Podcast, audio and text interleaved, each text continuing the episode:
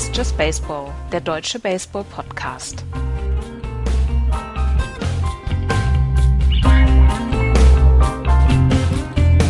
Weihnachten ist vorbei. Wir hoffen, ihr sitzt mit einem leckeren äh, Glas Rotwein und einem voll prall gefüllten Plätzchenteller auf der Couch und hört euch unseren Jahresrückblick an. Hier ist Just Baseball mit dem Special zum Jahresausklang, die Saison 2015 der MLB. Schönen guten Tag. Wir sind in voller Mannstärke angetreten. Aus München der Grinch, Andreas, hallo. Guten Morgen, guten Tag. Wie auch immer, lass mich in Ruhe. Und äh, Florian ist natürlich auch dabei. Hallo Florian. Moin aus Köln. Jan ist dabei. Hi. Hallo. Und ich bin der Axel. Und jetzt fangen wir an. Wir sind harsch kritisiert worden für unsere letzte Show. Habt ihr das mitbekommen? Nee. Auf Nee. Twitter wurden wir vom Proximus äh, regelrecht gemaßregelt, dass unser Gossip-Teil ähm, stark nachgelassen hat, weil wir verpasst haben, die äh, Vermählung oder beziehungsweise die Verlobung von Donald Latz zu vermelden. Das war aber erst nach unserer letzten Sendung. Ja, sag ich, ja. Ach so. Vor unserer letzten Sendung hätte die ja auch nicht kritisieren können. Ja, hast du recht. Aber die Verlobung war auch erst nach unserer letzten Sendung. Ach, ach so. Er meinte den Gossip-Teil auf Twitter. Ach so. Mhm. Ach siehst du, habe ich gar nicht gerafft. Musst du mal einen Sonderaccount machen. Just Baseball Gossip. Gossip. Ja, genau. Buntes. Ja. Just Baseball Gala. weil wir ja sonst nichts zu tun haben. Mhm. Machen wir uns noch einen Account. Ja. Donald Lutz spielt aktuell äh, bei den Brisbane Bandits in Australien, ist an den Strand gegangen und hat Larissa auf Knien um äh, ihre Hand gebeten. Herzlichen Glückwunsch. Ja, viel Spaß. So, haben wir das hinter uns. Oder gibt es noch was Buntes, was wir äh, zum, zum Einstieg erzählen müssen?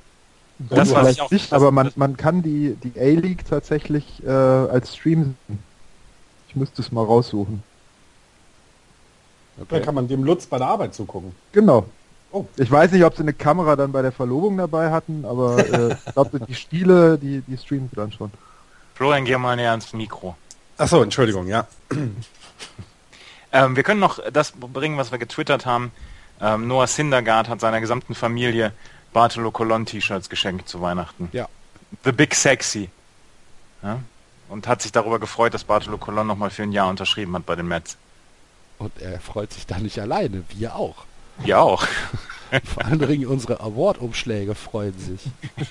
Ja, Auch zumal, 2016 schon. Ja. ja zumal, zumal, wie Andreas vorhin ja gesagt hatte, er kriegt einen Bonus, wenn er den Silver Slugger dieses Jahr gewinnt. Und das finde ich schon, ähm, finde ich gut, dass sie daran gedacht haben. Also, dass sie diese, diese Möglichkeit nicht ausschließen. Das zeugt von Vertrauen in den Spieler. Bartolo, Bartolo Colon äh, als Silver Slugger.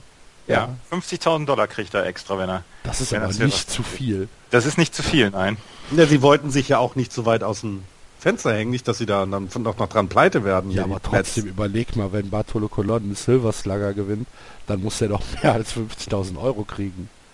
Er kriegt auf jeden Fall dann den Fame der ganzen Welt, sollte er 2016 Silver Slugger werden. Das muss genug sein. Ich glaub, und es würde wahrscheinlich schon reichen, wenn er einen Home Run schlägt.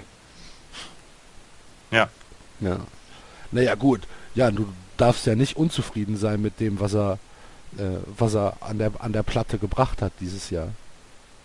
Bartolo Colon? Ja, Mehr als man erwarten konnte. ja, siehst du. Er hat zwar einmal ein Triple liegen gelassen, als er dann einfach nur äh, von 1 nach 2 gegangen ist. Da war er kaputt. Ja, Ein Triple ja liegen lassen. Colon. Ja. Weißt du, bevor der ein Triple schafft, das geht nicht, weil das sind acht Arrows im Spiel dann. In, in, in, in, einem, in einem Spielzug sind acht Arrows, bevor der die dritte Base erreicht. Bei, bei dem Hit wäre tatsächlich, wenn er sich mal ein bisschen angestrengt hätte, ein Triple drin gewesen. Aber gut. Herrlich. Ja, dann sind wir ja froh, dass er nicht in Washington spielt und da von der von der Trainerbank angeschrien wird, dass er ein Ja. bisschen mehr sich anstrengen soll, ne? Mhm. Okay. Ihr merkt schon, wir versuchen das wie jedes Jahr einigermaßen launig anzugehen, unseren äh, Jahresrückblick. Das heißt, wir werden wahrscheinlich relativ große Gedankensprünge haben. Stellt euch da schon mal drauf ein. Versuchen aber ein bisschen Struktur reinzubringen, indem wir einfach mal so ein bisschen ein Recap der, äh, der Saison, Division für Division, ähm, hier ansprechen möchten. Und äh, da fangen wir natürlich, wie in jeder regulären Show, auch in der American League East an. Gewonnen hat die American League East die Toronto Blue Jays mit 93 zu 69. Dahinter die Yankees 87 75 und nicht in der Verlosung zu den Playoffs dabei. Die Baltimore Orioles 81 81 mit einem 500er Percentage und negativ die Tampa Bay Rays 80 82 und am Tabellenende die Boston Red Sox mit 78 84. Die Muss man natürlich dazwischen sagen, äh, bei allem Hass, den du natürlich auf die Yankees hast, äh, aber sie waren ja im Wildcard-Game. Ja, habe ich ja Weil auch nicht gesagt hast, sie, Du hast gerade gesagt, sie wären nicht in der Verlosung für die Playoffs dabei gewesen. Nein, erst bei den Baltimore Orioles habe ich das gesagt. Dann war es etwas schief formuliert und ich entschuldige mich. Nachdrücklich. Ja, die Saison hat ja für, für die American League East, also für uns als Beobachter, ähm, schon mal ganz hervorragend angefangen, weil wir uns natürlich alle sehr auf die Rückkehr von A-Rod gefreut haben. Bei den New York Yankees. Und er hat uns nicht enttäuscht, Andreas. Nein, Alex Rodriguez äh, ist so ein bisschen ähm, der, der Comeback-Spieler des Jahres tatsächlich. Ähm, nachdem er eigentlich erst ähm, oder nachdem eigentlich gesagt worden ist, hm, vielleicht kommt er überhaupt nicht ins Roster rein, er ist ins Springtraining gegangen und mal gucken, was er so, so machen kann, hat er tatsächlich abgeliefert und ähm, das muss man ihm dann auch zugute halten bei dem ganzen Hass, den wir ihm entgegenbringen. Ähm, aber er hatte Hass. Nein, nein. Also wir nein. haben uns ja auch schon so ein bisschen drauf gefreut. Ja, aber es ist ja, ist ja gar nichts passiert mit ihm. Er hat ja, er hat ja tatsächlich ähm, er hat abgeliefert, er hat gut gearbeitet, er hat als DH die meiste Zeit gespielt. Äh, an der First Base bzw. Third Base hat er nicht mehr gespielt. Aber ähm, insgesamt hat er einen richtig guten Job gemacht und das muss man dann einfach auch mal sagen. Ähm, er hat am Ende 16 Home Runs, 47 RBI gehabt, ähm, 284, nee, also das, das war, das war im, im Juli schon. Er am Ende hat er eine wirklich gute Saison gespielt. Das ist ein bisschen, ist er hinten abgefallen, aber insgesamt war das eine sehr gute Saison von Alex Rodriguez und so habe ich es nicht erwartet, dass er tatsächlich dann nochmal die Power gehabt hat, um das Ding äh, rauszu, rauszuhauen, beziehungsweise dann auch seinem, seinem Team dann wirklich zu nutzen. Ja, es werden wohl die wenigsten erwartet haben. Ähm, was, wenn, wenn wir auf das Tippspiel gucken, was wir vor der Saison gemacht haben, haben wir äh, sowohl bei mir als auch bei äh, Florian die Boston Red Sox auf dem ersten Platz. Andreas hat die Orioles und Jan die Blue Jays auf 1 getippt. Äh, damit, Jan, gehst du von Anfang an deiner Favoritenrolle, wirst du gerecht und gehst in Führung, weil du die Blue Jays natürlich äh, ganz, äh, ganz zielsicher auf den ersten Platz gesetzt hast. Was hat dich dazu veranlasst? Weil oh. alle anderen haben äh, Toronto ja äh, nicht, nicht zugetraut, da die Division zu, zu gewinnen. Oh, Canada. Was mich da veranlasst hast, du fragst mich Sachen, die ich mir vor einem Jahr überlegt habe. Da kann ich mich doch nicht mehr dran erinnern. Die waren halt gut. Es war, es war rein, rein, reiner Sympathiewert, ja. Wenn man, wenn man aber mal. Auch, aber, aber, mein Gott, so schlecht waren sie ja jetzt auf dem Papier nicht. Oder? Aber die Red Sox ja auch nicht. Doch. Du hast die Red Sox auf zwei getippt. Ja, aber die haben halt keinen Pitcher gehabt. Also wenn man jetzt mal die, das, das Gesamtergebnis der Tipper anguckt, ne, das war auch so. Die Boston ganz klar Platz 1, also insgesamt 207 Punkte, wenn ähm, äh, nach meiner Rechnung halt, äh, dass alle, alle Tipps dann zusammengerechnet werden. Und New York ganz klar Platz 4. Ähm, dreimal nur auf Platz 1 getippt. Ähm, Toronto nur fünfmal auf Platz 1 getippt, während eben Boston 27 Mal von der, in der Tipprunde gesagt wurde, dass sie die Ersten sind. Also es gab viele, die gesagt haben, trotz des Pitchings ist da genug da. Ähm, die Offensivpower sah ja auch immer ganz gut aus und ähm, viele haben den Red Sox tatsächlich viel, viel mehr zugetraut, ähm, als, als es dann am Ende geworden ist. Haben sich alle von Hanley Ramirez blenden lassen. Oder von auch von Pablo Sandoval, muss man Oder ja auch den, sagen. Ja. Ja. Das waren ja zwei Verpflichtungen, die jetzt die Offensive schon unterstützt hätten können, wenn sie dann beide eine, eine, eine richtig gute Saison hinlegen. Ist das ein, sind es beides gute Offensivspieler definitiv. Genau, die Offensive. Richtig, aber mehr aber auch nicht. Eben. Sollen wir euch kurz alleine lassen? Möchte dann ein bisschen. Ich meine, man müsste jetzt so im Hintergrund müsste man so ein Bild sehen, wie Henry Ramirez in Left Field umherirrt. und sich ja, an den Sternen orientiert, um den Ball zu finden. Er war zwischendurch, er war zwischendurch tatsächlich defensiv schlechtester Spieler in der MLB. Mit den, mit den meisten Errors, mit dem, ähm, mit dem negativsten, negativsten Defensive War.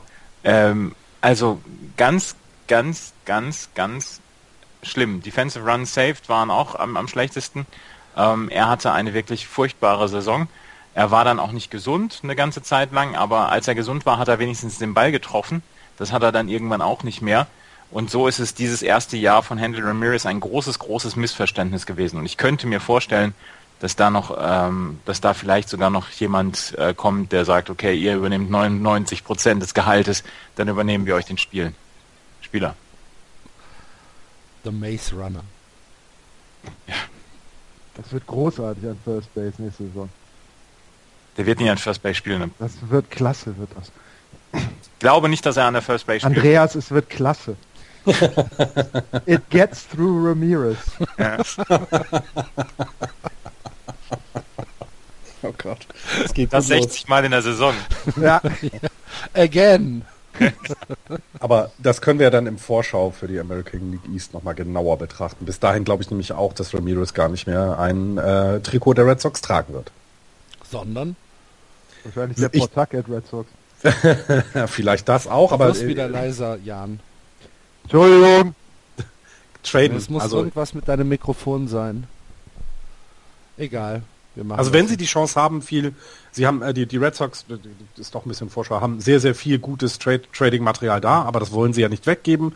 Sprich, die ganzen jungen Leute sollen da bleiben. Ramirez wäre, glaube ich, also da haben genug Teams Bedarf ähm, an einem äh, Outfielder, der nicht an, vor so einer großen grünen Mauer spielen muss. Andy ähm, Ramirez ist kein Outfielder. Der ist gerade mal. Er hat's doch gelernt jetzt. Ja, dann, nee. Hat er eben nicht. Na, ich glaube schon, dass, dass es genug Spieler gibt, die den offensiv gebrauchen können. Genug Vereine. Und sei es dann in der American League als Designated Hitter. Ich glaube, da kannst du ihn immer hinstellen und der kann auch produzieren. Also ich glaube nicht, dass das wegen der schlechten Defensive, glaube ich, wird ein bisschen äh, vergessen, dass er ein guter Offensivspieler ist. Okay. Ähm, ein Grund, warum die Toronto Blue Jays so weit oben stehen, und ich glaube, das sollten wir nochmal ganz deutlich erwähnen, Josh Donaldson, der sicherlich ein, ein Karrierejahr hatte, äh, 41 Home Runs, 123 RBIs, 122 Runs bei einem 2,97er Average über das ganze Jahr. Äh, kann man da mit Fug und Recht von einem veritablen MVP-Kandidaten reden? Ja. Absolut. Josh Donaldson hat eine fantastische Saison gespielt. Du hast ja gerade die, die Zahlen angemerkt und ähm, er war sicherlich ein Grund dafür, warum die Toronto Blue Jays zwischendurch offensiv so richtig alles zusammengeknüppelt haben. Dann haben sie ja noch ähm, zur Trade Deadline hatten sie dann ja noch Troy Tulowitzki geholt, ähm, der dann dafür mitgesorgt hat, dass sie zwischendurch einfach gar kein Spiel mehr verloren haben. Ähm, sie haben noch Ben Revere bekommen fürs Outfield. Ähm, das war das war eine, eine, fantastische Saison und allen voran Josh Donaldson, der wirklich famos aufgespielt hat. Dazu José Bautista, der mal wieder eine für ihn ordentliche Saison gespielt hat. Das muss nicht immer das muss nicht mal Lights Out Baseball sein, aber das, was er abgeliefert hat und dann ja auch in den Playoffs, das war richtig gut. Insgesamt haben die Toronto Blue Jays eine fantastische Saison gespielt und das war am Ende dann ähm, leider nur von, von diesem äh, Ausscheiden ähm, dann in den, äh, in den Playoffs dann äh, ja so ein bisschen ähm, überschattet, als sie dann gegen die äh, Royals ausgeschieden sind. Ja. Okay.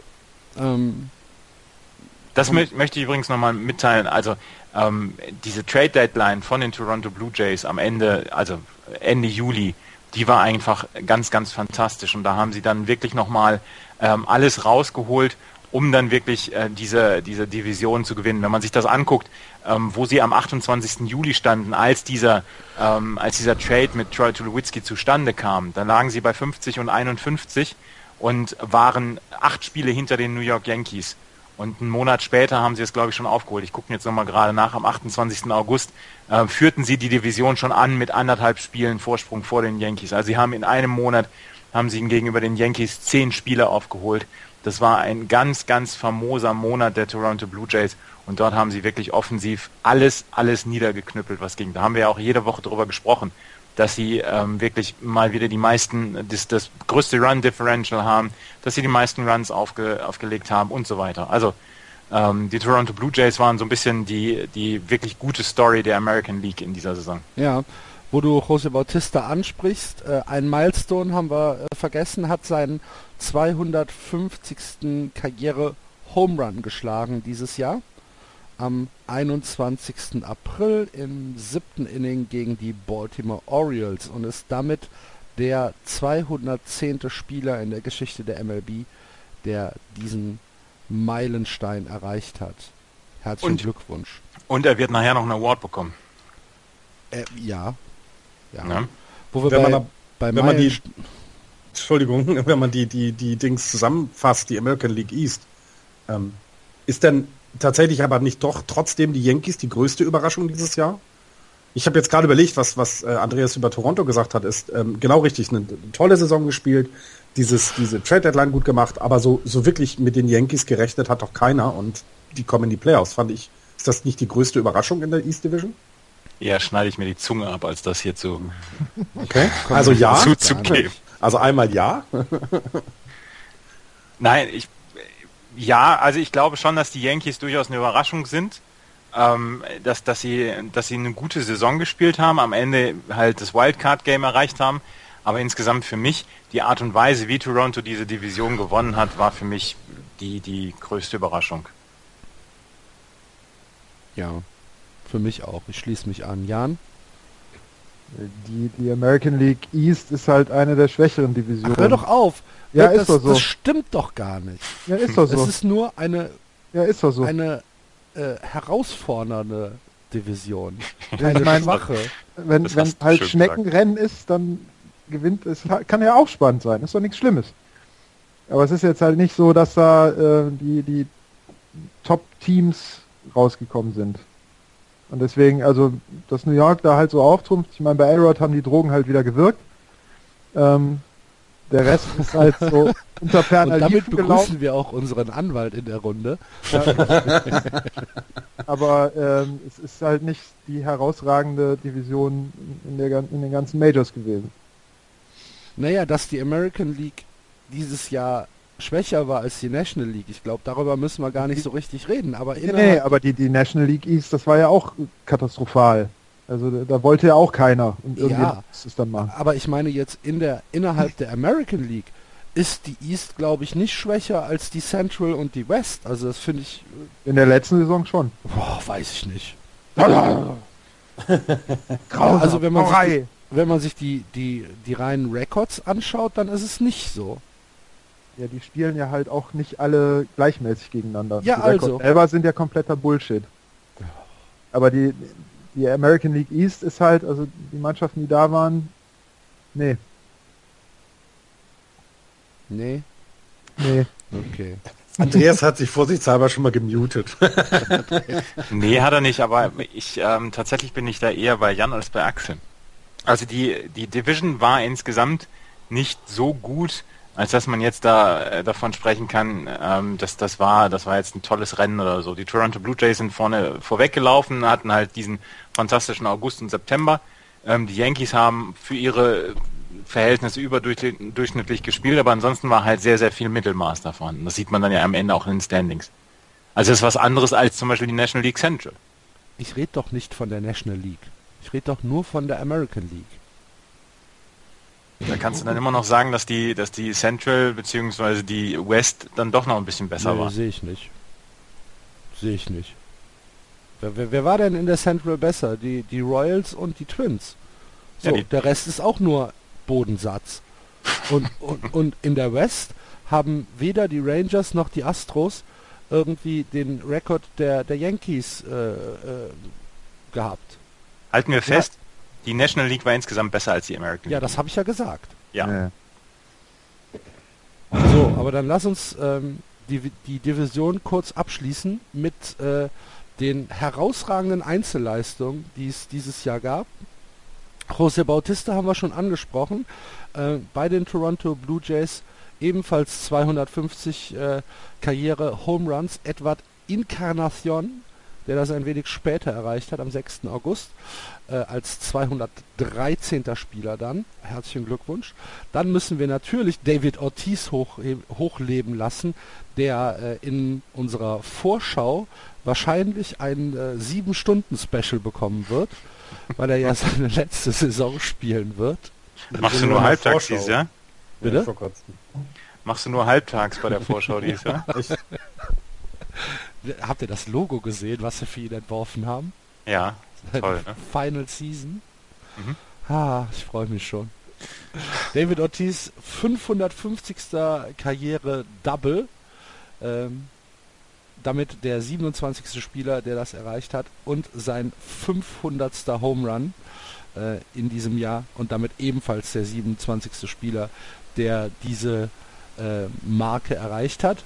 Und dann kommen wir zu Alex Rodriguez, der sich, äh, ja, der ein paar Rekorde äh, gebrochen hat.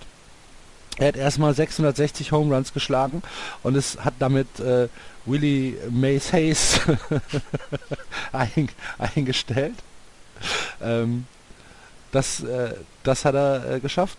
Dann hat er seinen 2000. Career, Career RBI geschlagen mit einem 2-Run Home Run gegen die Orioles. Ist damit der vierte Spieler erst, der diese Marke erreicht hat. Seinen 3000. Karriere-Hit hat er geschafft. Übrigens äh, hat er da gegen Justin Verlander geschlagen und hat äh, ihn damit auch in die Geschichtsbücher aufgenommen. Äh, 29. Spieler, der diese Marke erreicht hat. Und seinen 2000.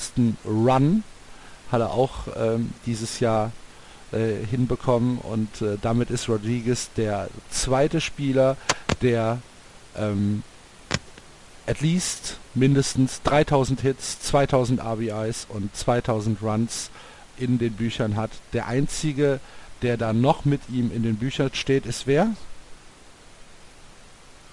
Oh. Weiß ich nicht. Hank Aaron. Ja. herzlichen Glückwunsch, A-Rod. Und dann habe ich noch eine schöne Statistik, die wird im Jahr gefallen. Die Tampa Bay Rays haben äh, dieses Jahr das Rennen um die meisten Challenges gewonnen. 53 Challenges damit die meisten in der gesamten MLB. Und jetzt tipp mal bitte, wie viele von den 53 sie gewonnen haben. Die Hälfte? Was tippt ihr? Die anderen? Jan? Bisschen äh, mehr Quatsch, als Florian? Andreas? Mehr als die Hälfte, würde ich sagen. Du sagst mehr als die Hälfte und Andreas?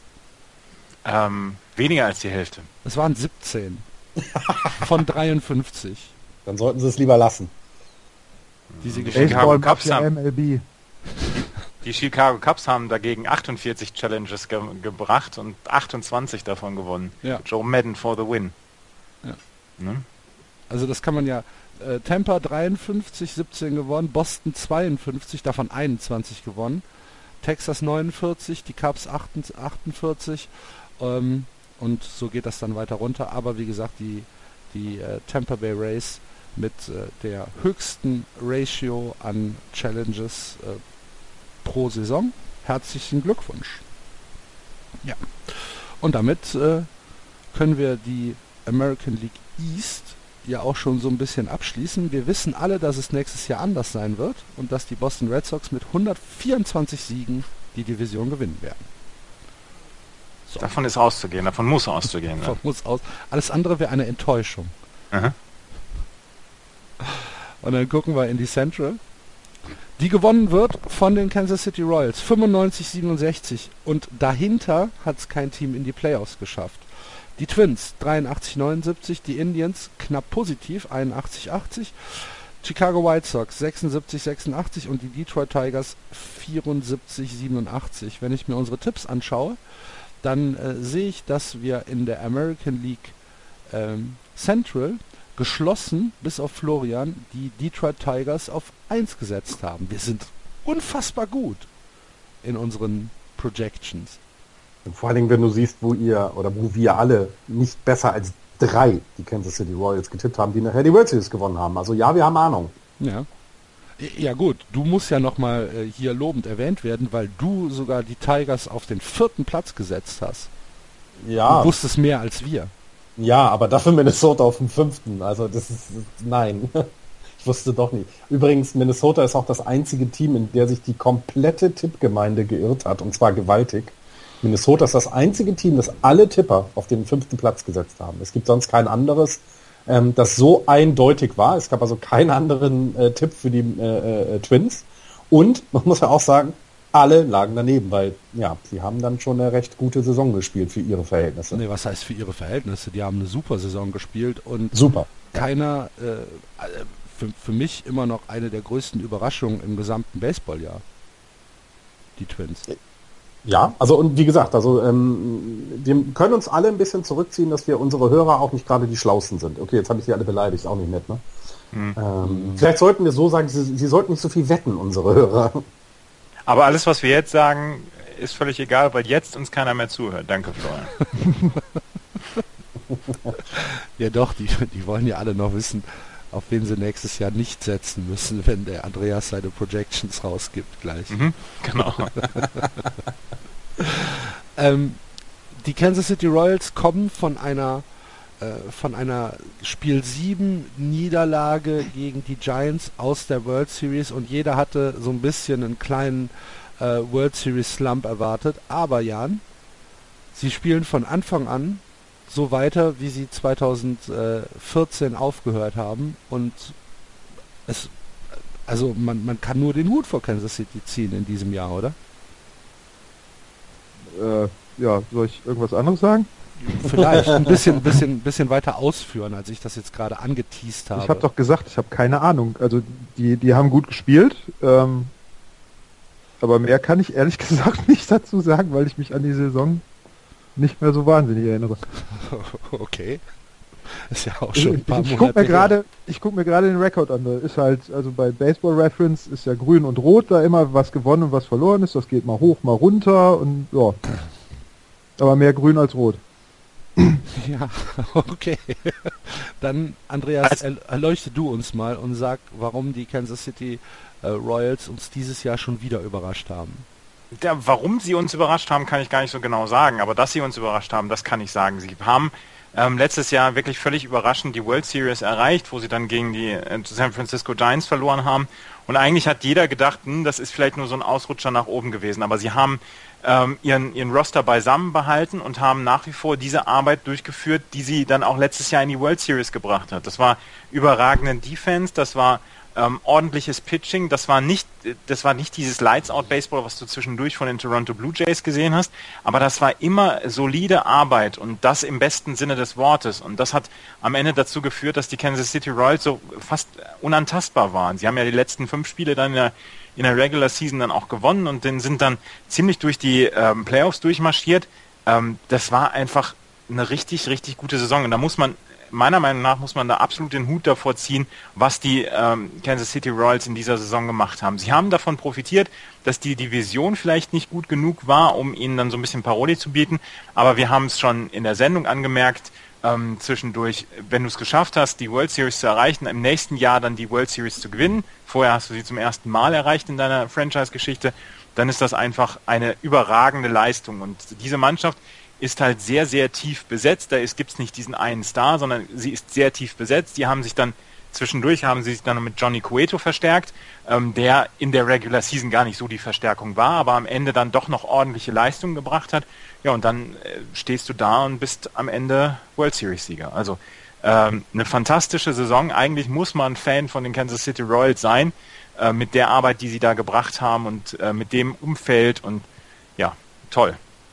Ja, und dann kommt dann so eine Story wie Paulo Orlando reingeflogen. Der erste brasilianische MLB-Profi, der das Opening Day Roster ähm, geschafft hat und äh, sich direkt in die, Geschichts in die Geschichtsbücher äh, reingeschrieben hat, weil er nämlich in seinen ersten drei Major League Hits jeweils einen Triple erreicht hat. Ähm, er scheint also auch nicht der langsamste zu sein. Hat vor ihm äh, seit 1900 niemand mehr geschafft und ein paar Tage später steht er mit fünf Tripeln in seinen ersten sieben Spielen da, wo noch niemand geschafft hat, weil er damit die wenigsten Spiele für fünf Triples gebraucht hat, die äh, eine Karriere starten lassen. Herzlichen Glückwunsch, Paulo Orlando. Erster brasilianischer Hitter, erster brasilianischer Home Run Hitter und erster Bra brasilianischer äh, World Series Gewinner mit den Kansas City Royals. Muss auch mal erwähnt werden. Mhm. Und es zeigt aber auch so ein bisschen, wie ausgeglichen das ganze Jahr über die, die waren. Also man hat ja nicht jetzt den also bei Kansas City hat man nicht den einen Pitcher oder den einen Spieler im Kopf, wenn man an sie denkt, sondern eben eine ausgeglichene, gut zusammengestellte Mannschaft, ähm, die äh, ja mit, mit, mit wenig Payroll äh, ordentlich, ordentlich Runs auf die, auf die äh, Platte bringen. Und das ist, das ist schön anzusehen und ich bin sehr, sehr gespannt, wie das dann nächstes Jahr weitergeht, weil ich glaube, dann im World Series Gewinn ist nochmal was anderes. Ähm, macht mit der Psyche nochmal vielleicht ein bisschen was anderes in der 162 Spielesaison. Ähm, da bin ich sehr, sehr gespannt. Äh, zu gönnen wäre es denen, dass die, die, die Franchise scheint sehr ruhig und gut geführt. Ähm, Trainer und Manager machen da sehr, sehr gut, oder Manager und, und GM machen da sehr, sehr gute Arbeit, haben das Team sehr gut zusammengestellt. Hoffen wir mal, dass, dass ähm, der Ruf des Geldes nicht noch mehr Spieler äh, äh, äh, äh ereilt und das dann so ein bisschen auseinandergerissen wird. Ich will das mit äh, Brasilien nicht komplett zerschießen, aber Jan Gomes ist äh, auch aus Brasilien und der hat Home Runs und Hits. Also Nur als Einwurf. Gebürtiger Brasilianer? Ja, Sao Paulo. Hm. Hm.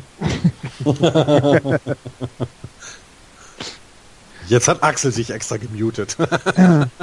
Ist allerdings in, in den USA zur Schule gegangen, von daher kannst du da wieder argumentieren, aber. Na gut, dann hat die Wikipedia mal wieder Fehlinformationen verbreitet. Mal wieder. Mal wieder. Super. Du wirst überall nur verarscht in allem. Ähm, wenn wir aber, äh, wenn wir von Kansas City einmal ähm, einmal äh, weggehen, wenn wir natürlich noch äh, erwähnen müssen in der in dem Verlauf der Central ist äh, wirklich dieses überraschend ausgeglichene Roster der Minnesota Twins. Was mich am meisten überrascht hat, ist, dass sie ähm, ja in der Offensive so mithalten konnten, wie sie es getan haben. Das hat mich ja am meisten überrascht. Vielleicht tatsächlich ein Jahr zu früh. Also vielleicht hat man eher jetzt 2016 damit gerechnet, dass die Minnesota Twins dann so ein bisschen durchbrechen. Ähm, 2015 haben sie aber dann tatsächlich schon eine sehr, sehr gute Saison gespielt. Und ähm, die Feel-Good-Story aus deutscher Sicht natürlich, dass Max Kepler seine ersten At-Bats in der Big League hatte, nachdem er so in der, in der Double A so durchgerauscht ist. Und er scheint ja in Minnesota auch äh, mittlerweile eine gewisse Reputation zu haben. Ja, wir haben den, den Artikel gepostet, dass es ähm, so aussieht, als ob wirklich nur vier Outfielder fürs nächste Jahr dann ähm, dort feststehen bei den ähm, bei den Minnesota Twins und zu einem einer davon ist wohl Max Kepler und ähm, es heißt, ähm, dass er vielleicht sogar gute Chancen hat, dann nächstes Jahr schon im Big League Roster von Anfang an zu sein. Das wäre einfach eine ganz, ganz tolle Geschichte und ähm, vielleicht kann er dann ja wirklich seinen guten Weg, den er dieses Jahr angefangen hat, fortführen. Dann wünschen wir ihm das von ganzem Herzen. Was können wir denn noch über Cleveland, Chicago und Detroit sagen? Naja, vielleicht fangen wir mal mit Detroit an. Was ist bei Detroit alles schiefgelaufen, Florian? Alles. Also äh, offensiv klickte nichts mehr. Ähm, die, äh, es ist, man kann es gar nicht erklären. Also bei dem, was die zusammen hatten in der Saison 2015, so eine Leistung zu bringen, ich meine, das, das war ja schon fast traurig. Also nicht, dass ich sie jetzt sehr mag, aber ich meine, du hast David Price, du hast Justin Verlander. Du hast also schon mal zwei wirklich gute Aces, was die Defensive angeht. Offensiv hast du mit Miguel Cabrera einen der besten Offensivspieler der American League, wenn nicht sogar gesamten MLB. Ähm, und Christ ist aber überhaupt nicht, also das war ja Wahnsinn, was da passiert ist. ist ja, das war ja, war ja, war ja verletzt zum ersten gut, okay, Mal in seiner Saison. Okay, er war verletzt, Karriere. klar, klar, aber so insgesamt dahinter ist, sind ja auch nicht nur irgendwelche ähm, ja, Vollgraupen. Ja, ich bin sehr gespannt, was da insgesamt mit dem, mit dem Verein jetzt passiert, denn das also das kann nicht der Anspruch der Detroit Tigers sein. Da, da haben die in den letzten Jahren einfach zu große Rollen gespielt in den Playoffs und haben ähm, zu viel auch in der Liga dann auch dominiert, ihre eigene Division dominiert. Die werden den Anschluss wieder suchen wollen und müssen sich ordentlich was dazu holen. Sie haben aber in die Notbremse gezogen dazwischendurch, ne? Als ja, David Price ja. getradet haben, ja. ähm, die ähm, letzten Endes die ähm, Joachim Soria haben sie noch getradet. Ähm, also insgesamt haben sie dann schon so ein bisschen die, ähm, die die Notbremse gezogen. Johannes Cespedes zu den New York Mets zum Beispiel auch noch. Sie haben versucht, alles wieder auf Null zu stellen und jetzt bin ich sehr, sehr gespannt, wie es dann 2016 äh, dann auch weitergeht. Naja, Verlander kommt zurück. Cabrera sollte gesund sein. Also ich glaube nicht, dass es, äh, dass es wieder so ein äh, desaströses Jahr äh, gibt wie. Äh, genau, man sollte das nicht unterschätzen, auf jeden Fall. Denn, denn sie haben ja was zusammen. Es ist ja nicht so, dass sie da nichts haben wie jetzt Philadelphia oder so, sondern da ist ja was. Ähm, und ich, also, es war halt, es ist enttäuschend, natürlich, Verletzungen musst du immer mit einberechnen in deiner Saison, das ist blöd und dann kann, da kannst du auch nicht viel gegen tun. Aber ja, mit einer der größeren Enttäuschungen in der American League, würde ich sagen. Denn auch wenn man die, die Hörer äh, sieht, was sie getippt haben, Detroit mit äh, also 31 Mal auf Platz 1 getippt von den Hörern. Also die haben auch mehr erwartet, wenn man es mal so nennen darf. Sie haben Jordan Zimmerman für die neue Saison. Ne? Ja. Ja, ich bin gespannt. Bei Chicago trauert der Hawk immer noch. Er hat ja, er hat ja so viele Hoffnungen gehabt, dass es dieses Jahr was wird. Dass sie auch innerhalb der Stadt vielleicht äh, gegen die Cubs antreten können, hat nicht funktioniert. Hat nicht funktioniert ja. und ähm, sie werden, ähm, sie haben, sie sind eigentlich die eine der großen Enttäuschungen in dieser Saison, weil sie sind tatsächlich mit großen Hoffnungen ange, ähm, angefangen und hatten eigentlich gedacht, hm, vielleicht ist dieses Jahr dann so ein bisschen das Jahr, wo sie, wo sie durchbrechen können in einer ja durchaus nicht guten Division, wo sie nur die ähm, Kansas City Royals zu fürchten haben. Und dann ging von Anfang an wieder alles schief und es war wieder eine Saison wie eigentlich fast immer. Und das war ähm, dann am Ende der Genickbruch für die ähm, für die Chicago White Sox. Und irgendwie, ich war ja in Chicago ähm, in diesem Jahr und habe mir auch ein Spiel der White Sox angeguckt und muss ganz ehrlich sagen, ich war dann lieber nochmal äh, bei den Cubs, weil das rein so vom von der Stimmung her auch anders war. Man hat das schon ganz früh zu der Saison gemerkt, irgendwas stimmt da bei den White Sox nicht.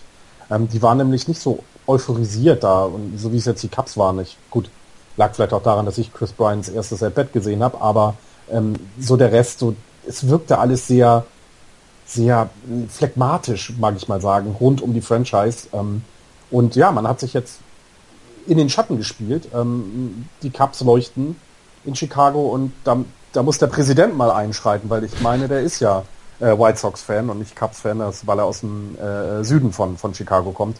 Da muss er mal was tun, weil sonst wird das da noch ein paar Jährchen dauern, bis, bis die wieder eine Rolle spielen. Das ist so ein bisschen das 1860 von Chicago, ne? Die Whites. Können, können halt nur nicht absteigen. Ja. Ja, ja. ja und ich meine, mit Samacha äh, hatten sie wirklich und auch Chris Sale zwei wirklich gute Pitcher, ähm, die du, die du da auf dem Mount hast. Und Samacha hatte aber eben das Problem, dass er die schlechteste Infield-Defense hinter sich hatte, ähm, sodass also sein Groundball-Pitchen überhaupt nicht zum Zuge kam.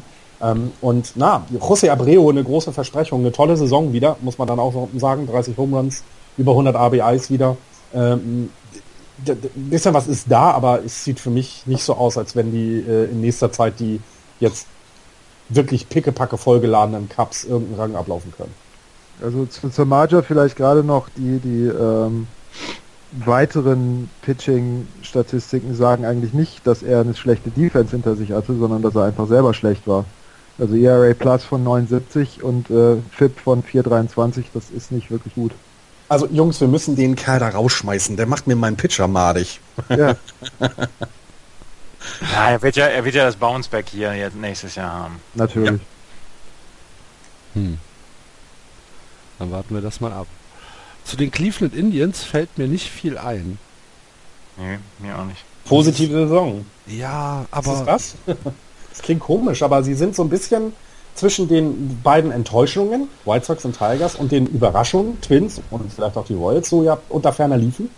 Aber uninteressant ist das Team ja insgesamt nicht. Es ist ja, also auch da kann sich ja noch was entwickeln. Ne? Also ich bin, ist ein bisschen schade, weil, weil sie haben eine tolle Saison gespielt.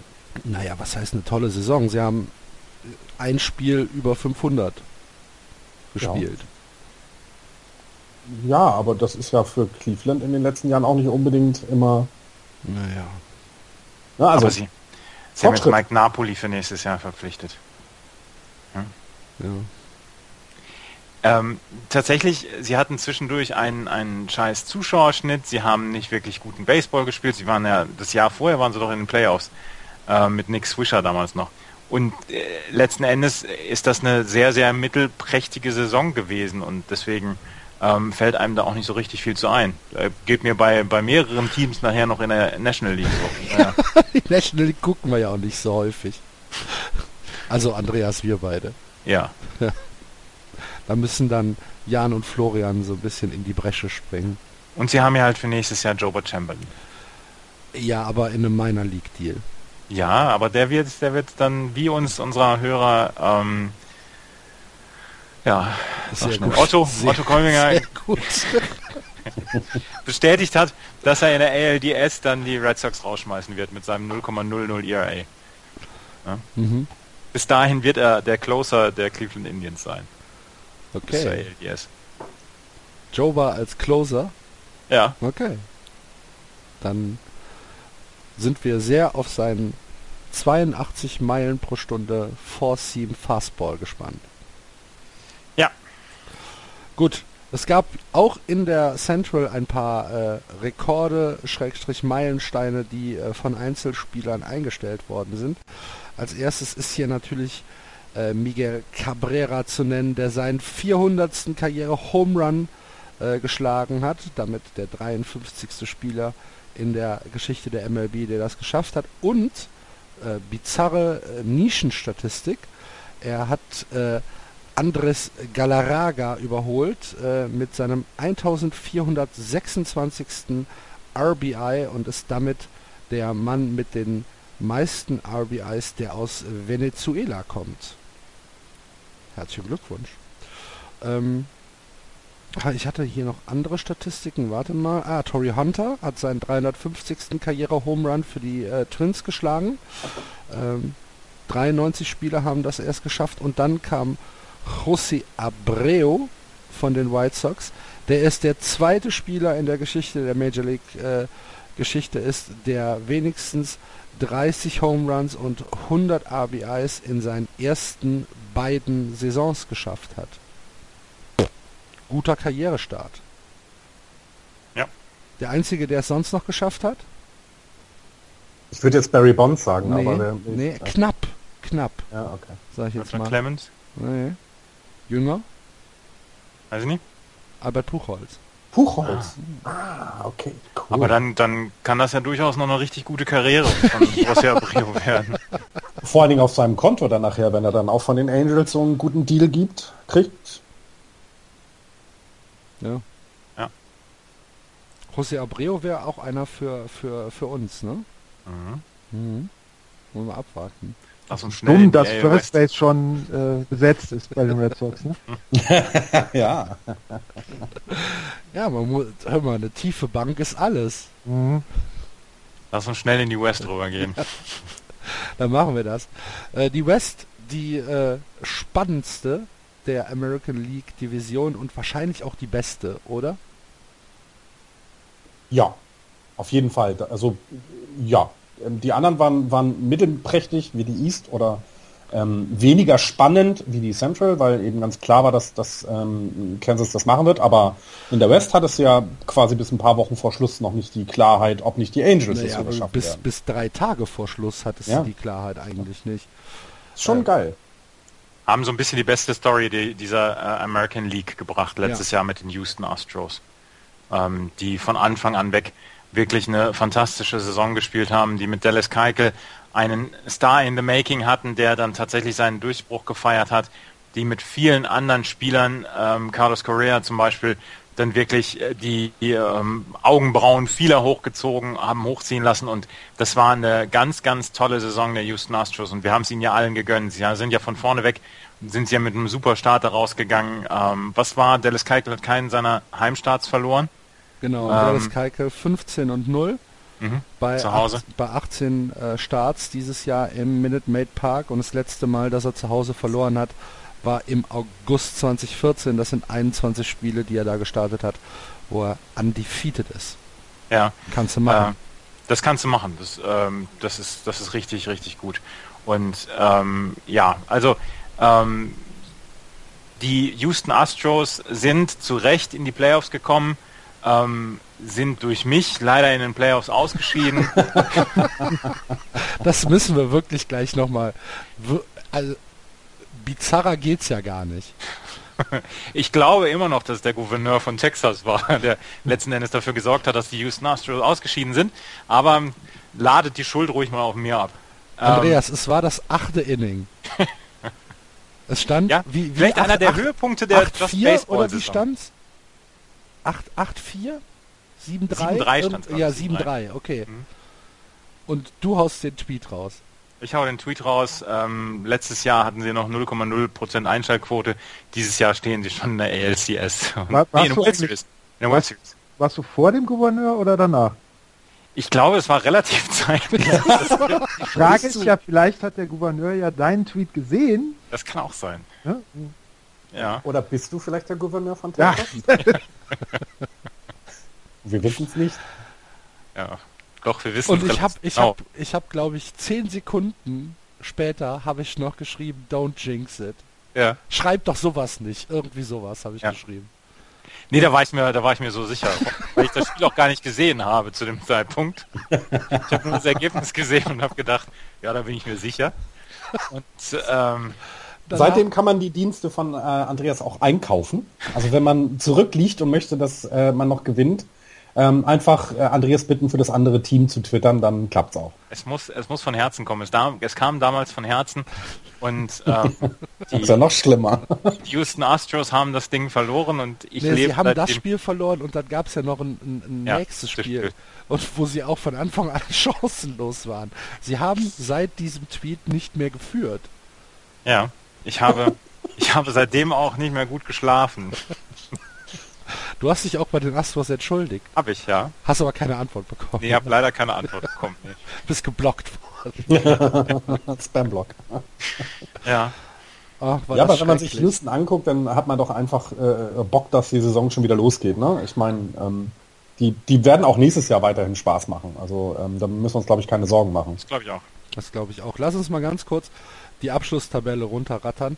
Die Rangers gewinnen am Ende mit zwei Spielen Vorsprung 88-74 vor den Astros 86-76 und dahinter nur ein Spiel zurück 85-77 ein Sieg der Los Angeles Angels äh, hätte gereicht, um uns ein Entscheidungsspiel gegen die Astros zu bringen.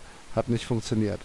Unter ferner liefen die Mariners 76-86 und ganz am Schluss die Oakland A's 68-94, die wieder neu probieren müssen anzugreifen. Ähm, Sag mal, Andreas, kannst du uns nochmal erklären, was du bei den Mariners gesehen hast, dass du sie im Tippspiel auf Platz 1 getippt hast? Oh, das, ähm, es war, vor der Saison waren die Seattle Mariners tatsächlich der heißeste Scheiß der Liga. Hatten sich dann ja ordentlich verstärkt und alle waren so auf diesen, auf diesen Bandwagon aufgesprungen, dass die Seattle Mariners dieses Jahr den großen Durchbruch haben. Buster Olney hatte sie sogar in der World Series drin. Ähm, also, ja, ich war dann so ein ganz kleines bisschen auch beeinflusst von der, von der etwas hysterischen Medienmeute in den USA, die in ihren Vorberichten alle so geschrieben hat, ja, dieses Jahr sind die Seattle Mariners äh, das große Team und das Team to beat und so. Und dann am Ende äh, lief da gar nichts. Wirklich gar nichts. Und Zu Hause haben sie es nicht auf die Reihe gekriegt, auswärts haben sie es nicht auf die Reihe gekriegt. Ähm, die letzten zehn Spieler noch mit zwei und acht da rausgegangen. Also ganz, ganz schlimm. Und gleiches kann man Axel ja fragen, was er mit den Angels hatte. Ich meine, die hattest du ja dann sogar in der Saison immer kritisiert, dann die hat auch die unsere äh, Hörer haben als Platz 1 äh, getippt äh, und danach dann auch sehr, sehr nah dran Seattle. Also von, von Texas und, und, und Houston war in den Tipps auch nichts zu sehen. Also es gibt zwei Leute, die Texas auf den ersten Platz getippt hatten, ähm, der Rest halt ab drei abwärts. Und das gleiche gilt für Houston. Keiner hat Houston besser getippt als Platz 3. Ja. Ja, die Angels waren auch Mitte der Saison eine der größten Enttäuschungen für mich, weil ich äh, bei diesem Kader eigentlich gedacht habe, dass die Angels die, die West dominieren müssen. Ich habe die, die Mariners gar nicht so stark gesehen, wie Andreas ähm, das jetzt gerade ausgeführt hat. Für mich waren die Angels der, der glasklare Favorit. Und äh, ja, das hat nicht funktioniert. Ich meine, so weit waren sie jetzt auch nicht weg, aber trotzdem sind noch nicht mal in die Playoffs gekommen. Dafür ähm, haben sie dann ähm, in der Division 2 No-Hitter haben wir gesehen, ne? mit Hiyashi Iwakuma, Seattle vs. Baltimore und, und Mike Fierce, Houston gegen die Dodgers. Ähm, haben wir ja immerhin das gesehen noch. Juhu. ähm, aber die, die Rangers, man muss ja schon mal sagen, nach dieser Katastrophensaison 2014, die natürlich auch äh, der großen Verletzungsanfälligkeit der Spieler der Texas Rangers geschuldet war, ähm, haben sie schon eine Saison gespielt, die ja, die, die man, die man nicht kritisieren kann. Auf keinen Fall. Wenn du dann auch guckst, wir hatten zwischendurch uns immer die Augen gerieben, äh, wie gut Prince Fielder plötzlich war. Ne? Ja. Also er hat dann nachher ein bisschen nachgelassen, aber ähm, dafür, dass er auch von so einer schweren Verletzung kam, ähm, mit, mit, äh, mit, mit 23 Homeruns und 98 ABIs dann rauszugehen in seinem, naja, biblischen Alter will ich nicht sagen, aber äh, der Jüngste ist er nur auch nicht mehr. Ähm, aber das war schon, das war nicht zu erwarten jetzt von ihm direkt. Äh, und wir hatten ja auch eine kleine äh, Feel-Good-Story mit äh, Hamilton, ne? der dann wieder zurück nach Texas ging und dem es da ja besser ging als vorher bei äh, in LA. Ja, sie haben, sie haben sich halt über die gesamte Saison, haben sie sich so ein bisschen nach oben gearbeitet. Sie hatten ja einen ganz schlechten Start im April, waren sie glaube ich sogar letzter in der, in der äh, West Division, hatten schon, äh, ich glaube, acht oder neun Spiele Rückstand auf die, auf die Houston Astros allein im April und haben sich dann über Mai und Juni bis zum All-Star Break so ein bisschen äh, hocharbeiten äh, können, dass sie beim All-Star Break standen sie glaube ich kurz unter 500 und in der zweiten Saisonhälfte haben sie dann in jedem Monat, in jeder Woche eigentlich, äh, mehr gewonnen als verloren, sodass sie dann äh, die, die Astros noch äh, eingekriegt haben. Sie hatten äh, im September, Ende September, am 1. Oktober, hatten sie noch äh, vier Spiele Rückstand auf die Houston Astros und haben es dann aber äh, geschafft, das im im Oktober, mit diesem einzigen Monat, haben sie ihnen sechs Spiele abgenommen. Und das ist natürlich, ja. Irgendwas passt jetzt gerade nicht in deiner Aufzählung. Die Saison ging nur bis zum 4. Oktober.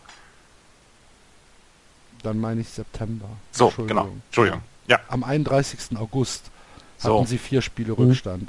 Genau. Richtig. Genau. Und ja. im September haben sie dann, oder im gesamten September, haben sie dann sechs Spiele aufgeholt.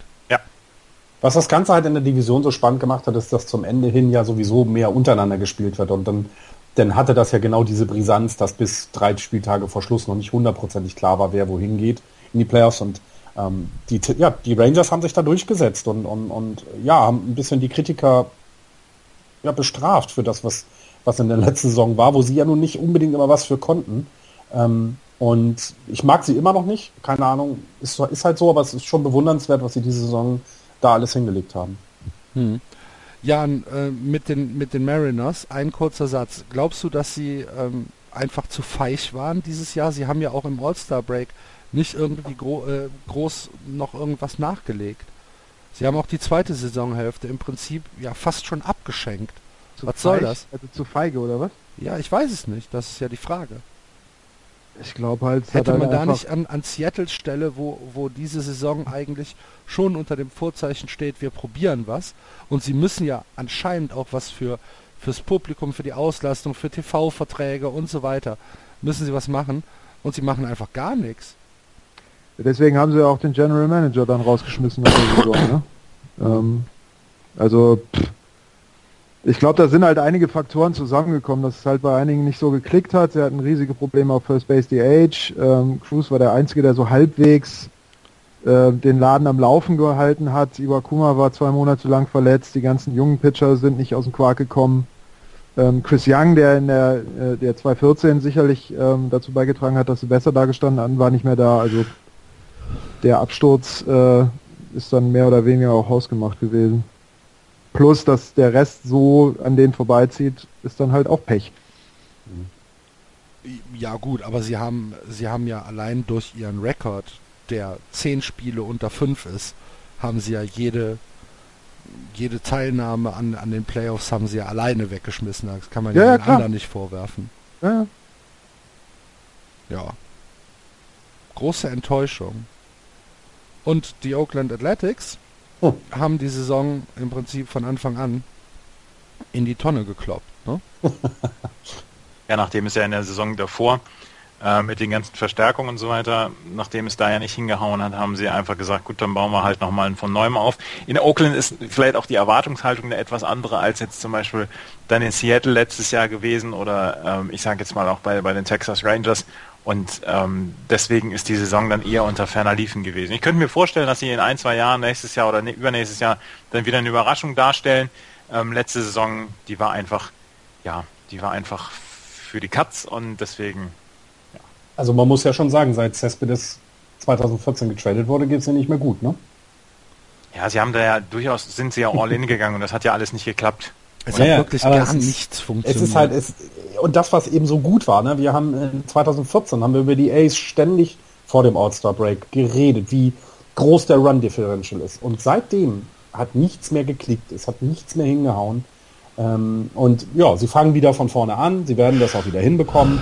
Da, da kann man von ausgehen, die wirtschaften da vernünftig und ähm, vielleicht ist es auch notwendig mal zu verlieren, um ähm, Druck zu machen, dass sie mal in ein neues Stadion umziehen und sagen, hey, wenn wir da wären, würde es uns besser gehen als im Kolosseum, das ja, ja sehr, sehr alt ist. Ähm, bin, also ich bin sehr, sehr gespannt, was da nächstes Jahr kommt und ob die eine Rolle spielt. Also die wird auch sehr schwer sein äh, zu tippen, die Division, glaube ich, denn ähm, alle Teams, die wir jetzt genannt haben, haben Potenzial, in die Playoffs mitzuspielen.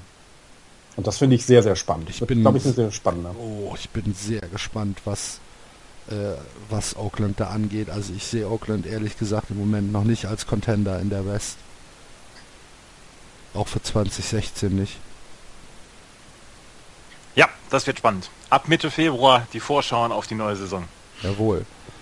Dann äh, schauen wir auch hier auf ein paar herausragende Einzelleistungen. Albert Puchholz ist der sechste Spieler, der äh, mindestens 13 30 Home Run Seasons hat und ist in äh, exquisiter Gesellschaft. Die anderen äh, Spieler, die das bisher geschafft haben, Babe Ruth, Hank Aaron, Mike Schmidt, Barry Bonds und Alex Rodriguez. Herzlichen Glückwunsch auch an die Pharmaindustrie. Ja. Hast du gerade das Beste auf der Apothekenumschau vorgelesen? ja, also. Hm. nein, nein, nein, die Gesellschaft gut zusammengefasst. sehr gut zusammen. ne? Sehr gut zusammengefasst. Sehr, sehr exklusive und exquisite äh, Gesellschaft, in der sich ja. Albert Puchholz da befindet. Puchholz sieht so ein bisschen aus, kennt ihr bei Men in Black 1, dieser, dieser Alien, der da, äh, dem der Kopf weggeschossen wird, der dann nachwächst? Zum, ja. Ich habe nie Men in Black gesehen. Na, das, okay. Ja, so, so, sieht leicht, er aus. Und dann kommt so, leicht, so, ja. kommt so ganz kleiner Kopf kommt da erst raus. Und so sieht das aus. Aber mein Gott. Ähm, dann müssen wir noch äh, Carlos Perez von den Los Angeles Angels hervorheben, der am 5. Mai der vierte Spieler in der äh, History der MLB geworden ist, der in seinem Debüt ein Game-Ending Home Run geschlagen hat. Sonst äh, haben das bisher nur Billy Parker, Josh Bart und Miguel Cabrera geschafft.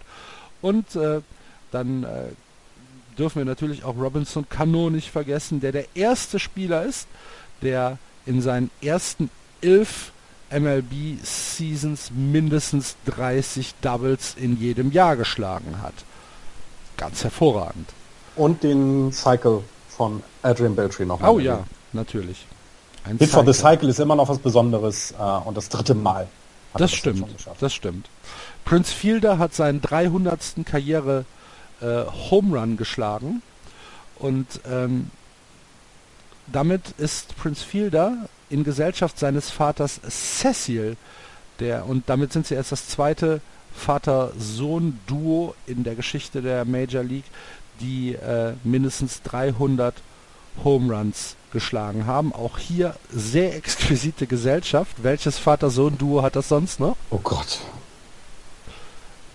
Weiß Hä? nicht. Hä? Es müssen noch hier Dings äh, Griffith? Nee. Bond? Bond? Ja, Bo Bonds? Bonds. Barry und Bobby.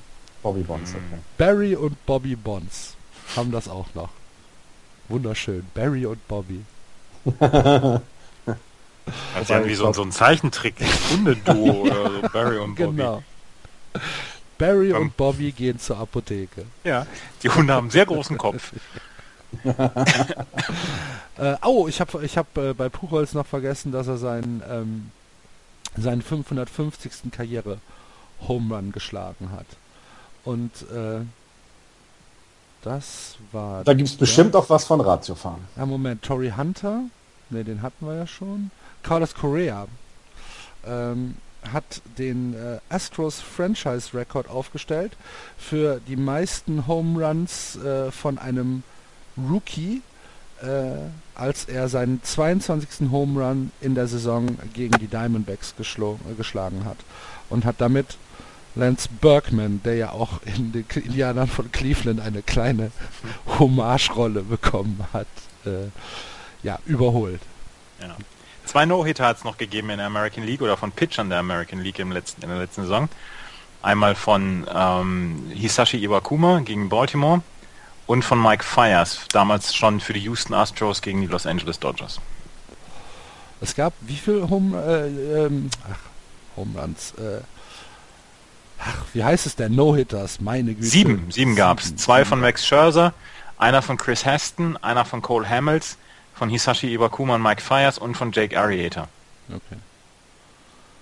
Und zweimal gegen die Dodgers. Also Fierce und Arrieta gegen die Dodgers finde ich irgendwie sehr, sehr lustig. Äh, und ja, die Cubs haben einen gegen sich bekommen und einen eigenen gehabt. Ja. Cole Hamels hat gegen die Cubs. Kurz ja. bevor er, also ich glaube, direkt danach ist er getradet worden. Getradet worden, ja. Ich meine auch. Da haben wir sogar in der Sendung drüber gesprochen, ja. Ja. Okay, und damit ergibt sich dann am Ende der Regular Season äh, folgendes Bild. Die New York Yankees spielen gegen die Houston Astros im Wildcard Game. Die Astros gewinnen dieses Spiel minimalistisch 1 zu 0. Äh, es kommt zu den League Division Series. Die Toronto Blue Jays gegen die Texas Rangers und die Kansas City Royals gegen die Houston Astros. Und äh, gegen Andreas. Äh, äh und gegen Andreas Thies, richtig. Genau. das fehlt auch bei mir der Baseball Reference, fehlt immer dieser Zusatz. Das ist ganz komisch. Ich glaube, den werden sie 2016 mit reinnehmen. Zusatz. Ah, der Jinx Master. Ja. Ähm, in den LDS setzt sich Toronto äh, knappstmöglich 3 zu 2, genauso wie Kansas City knappstmöglich gegen Houston 3 zu 2 durch. Und es kommt zur LCS zwischen den Royals und den Blue Jays, dass die Royals, na, ich will nicht sagen äh, deutlich, aber dann doch schon relativ komfortabel mit 4 zu 2 gewinnen. Und damit haben wir die Kansas City Royals als Vertreter der American League in äh, der World Series. Hat das irgendeiner getippt, Florian? Ähm, ich gucke gerade. Ich glaube, Casey war nicht dabei. Äh, nein. Niemand hat das getippt. Ähm, nicht also mal der Jan als unser Sieger? Nein, nicht mal der Jan.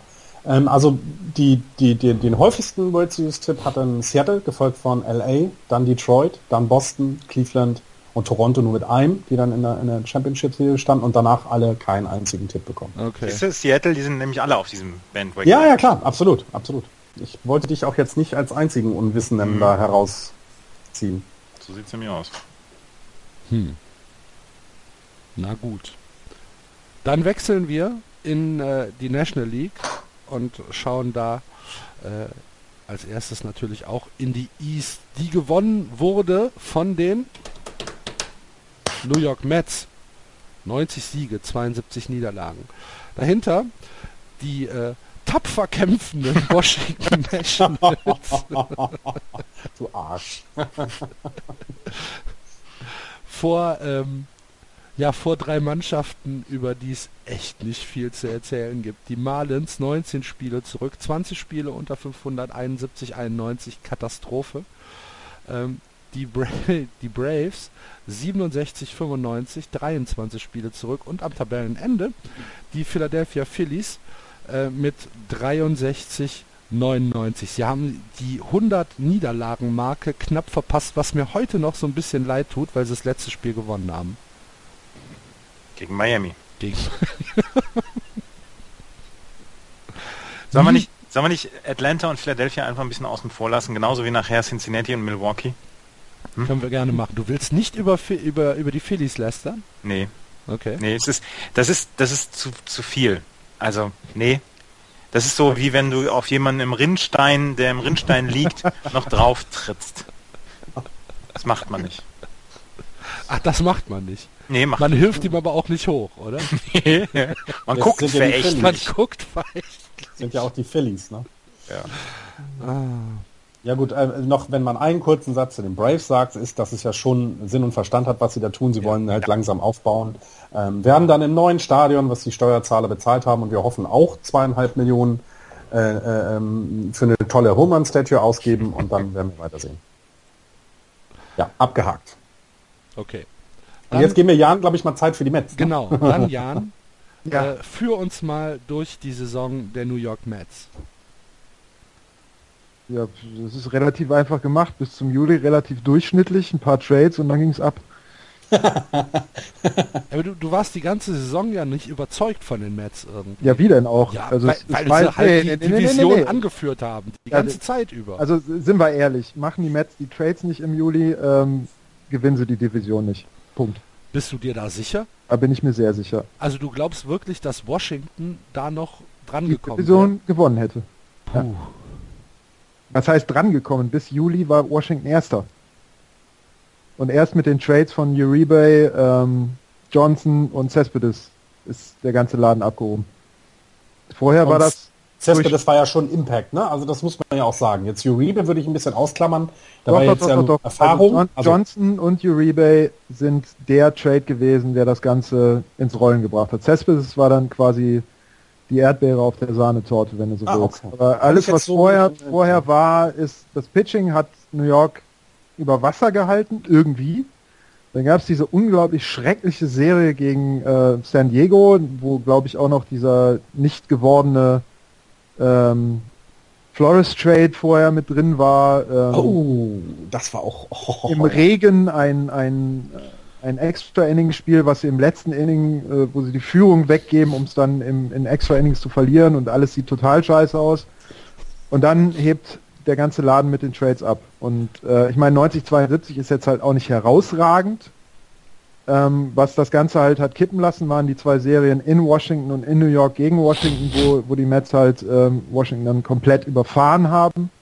Ähm, aber auch da wieder, was, was wir eben mit dem Osten in der American League haben, die, der, der Osten in der National League ist genauso schwach. Also es ist halt keine gute Division gewesen. Du bist, was Baseball angeht, schon so ein kleiner Snob, ne? Was heißt, no, nee, aber äh, ganz ernsthaft, ich meine, guck dir doch an, was da gespielt wurde. Also das, das ist nicht, nicht gut. Also da, da war äh, das, was in Central gelaufen ist, ist, ist wesentlich besser Ja, gewesen. okay. Über die Aber- Central. Aber ähm, Jan, ihr habt Ja. dadurch die, die, die tollen Stories dieses Jahres gehabt. Du hast es nur so angerissen. Wilmer Flores, der, der nicht gewordene Trade. Und ähm, danach Walk-Off. Ja, wo er auf dem, wo er auf dem Platz steht und, und Tränen vergießt und danach den Walk-Off bringt. Dann Daniel Murphy, wo es die Sage gibt, dass sein, sein Manager zu ihm gesagt hat, du, du musst langsam mal ein bisschen was bringen, ansonsten ähm, Lukas, weiß ich Lukas Duda, nicht Daniel. nicht. Äh, Lukas Duda, Entschuldigung, genau. Ähm, du musst ein bisschen was bringen, ansonsten äh, werden hier Trades durchgeführt und er dann absolut auf den Hotstreak geht. Also die Mets haben ja durchaus die, die tollen Geschichten dieses Jahr gebracht. Mit Noah Syndergaard dann einen, einen Pitcher rausgebracht, ähm, der ein fantastisches Jahr hatte als Rookie. Jetzt kommen wir ein bisschen auf den Sattel. wichtigste, ja, die wichtigste Story hast du ja vergessen.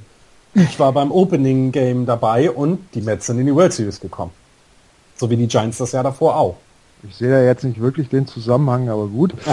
ähm, also Syndergaard, muss ich ehrlich sagen, ist jetzt nicht so wahnsinnig überraschend gewesen, dass der halt ähm, als Top-Prospect äh, einschlagen wird. Wäre eher ungewöhnlich gewesen, wenn er komplett untergegangen wäre. Wer mich da eher überrascht hat, war Steven Matz äh, mit seinen drei äh, Hits im, im ersten Spiel direkt. Ähm, also New York hat bis nach dem All-Star-Game und bis, bis zu dieser Trading-Deadline ist das große Verdienst von Terry Collins gewesen, dass er die Mannschaft irgendwie an Washington dran gehalten hat. Und das ist zu, zu großen Teilen halt auch Washingtons Verdienst gewesen, weil sie halt nicht mit der Division weggelaufen sind. Sie waren, Washington hat auf dem Papier die beste Mannschaft gehabt. Mhm. Washington Und, hatte äh, aber natürlich auch schon einen Katastrophenstart in die Saison, ne?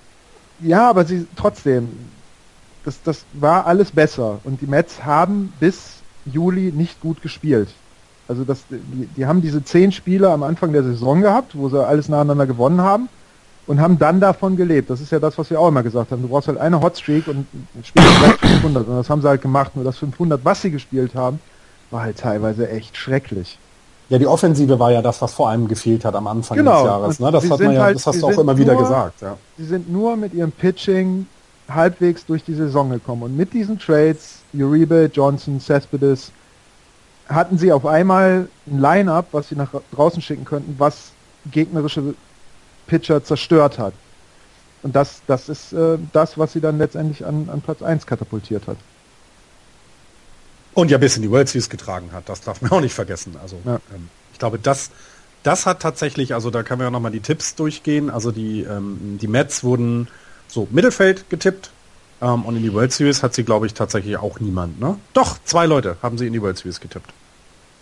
Unter anderem der Jan. Hat er? Also Ach, musste er wahrscheinlich. Ich kann ne? mich ja, noch ja. dran erinnern, weil ich habe, glaube ich, Miami. Ja, er hat, er hat, er hat die Mets. Ja. Er hat die Mets. Ja. Musste er ja auch machen.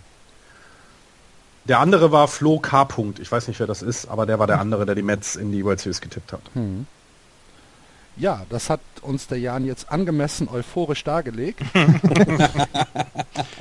Hoffentlich beruhigt er sich im Laufe des Tages wieder. Ja. Unglaublich. Jan, es, geht, es dauert noch vier Monate, bis die neue Saison losgeht. Ja. Teil dir deine Kräfte ein. ja, ja. Der einzige, äh, das können wir jetzt gerade äh, schon, schon abhandeln, der einzige ähm, Einzelrekord, der in äh, der NL East dieses Jahr aufgestellt worden ist, war von Curtis Granderson von den Mets, der seinen 250. Karriere-Home Run gegen die Cincinnati Reds am 27. Juni geschlagen hat. Herzlichen Glückwunsch. Sonst gab es da nichts und wo wir bei nix sind, können wir ja mal auf die Nationals gucken. Die wahrscheinlich also ich, äh, ich bin mir nicht sicher, Andreas, du hast die Padres als Verkacker der Saison, weil die Padres natürlich durch ihre Off-Season-Aktivitäten ähm, vielleicht noch eine andere Erwartungshaltung geschürt hatten. Aber die Nationals, äh, ja, ja. Also, hast, schon, hast schon recht. Also das, ähm, wenn man da eine große Tonne aufmacht, da kann man die aber noch locker mit reinstecken. Ja, ist vielleicht am Ende des, der Saison, vielleicht ist es die dysfunktionalste Franchise dann gewesen von, von allen. Ähm, da hat tatsächlich so gar nichts geklappt bei den Nationals. Also sie waren ja mit sehr, sehr hohen Erwartungen gestartet und man haben, jeder hat gesagt, ja, sie werden auf jeden Fall ein dickes Wörtchen mitreden. Und sie haben von Anfang an eigentlich so ein bisschen den, den, den Zug ja auch verpasst. Ich meine, sie waren am Anfang führend und das, was ja auch Jan eben gesagt hat. Aber irgendwie hat man nie das Gefühl gehabt, ja, das ist wirklich sehr, sehr überzeugend, obwohl sie dann am Ende den National League MVP in ihren Reihen hatten mit Bryce Harper.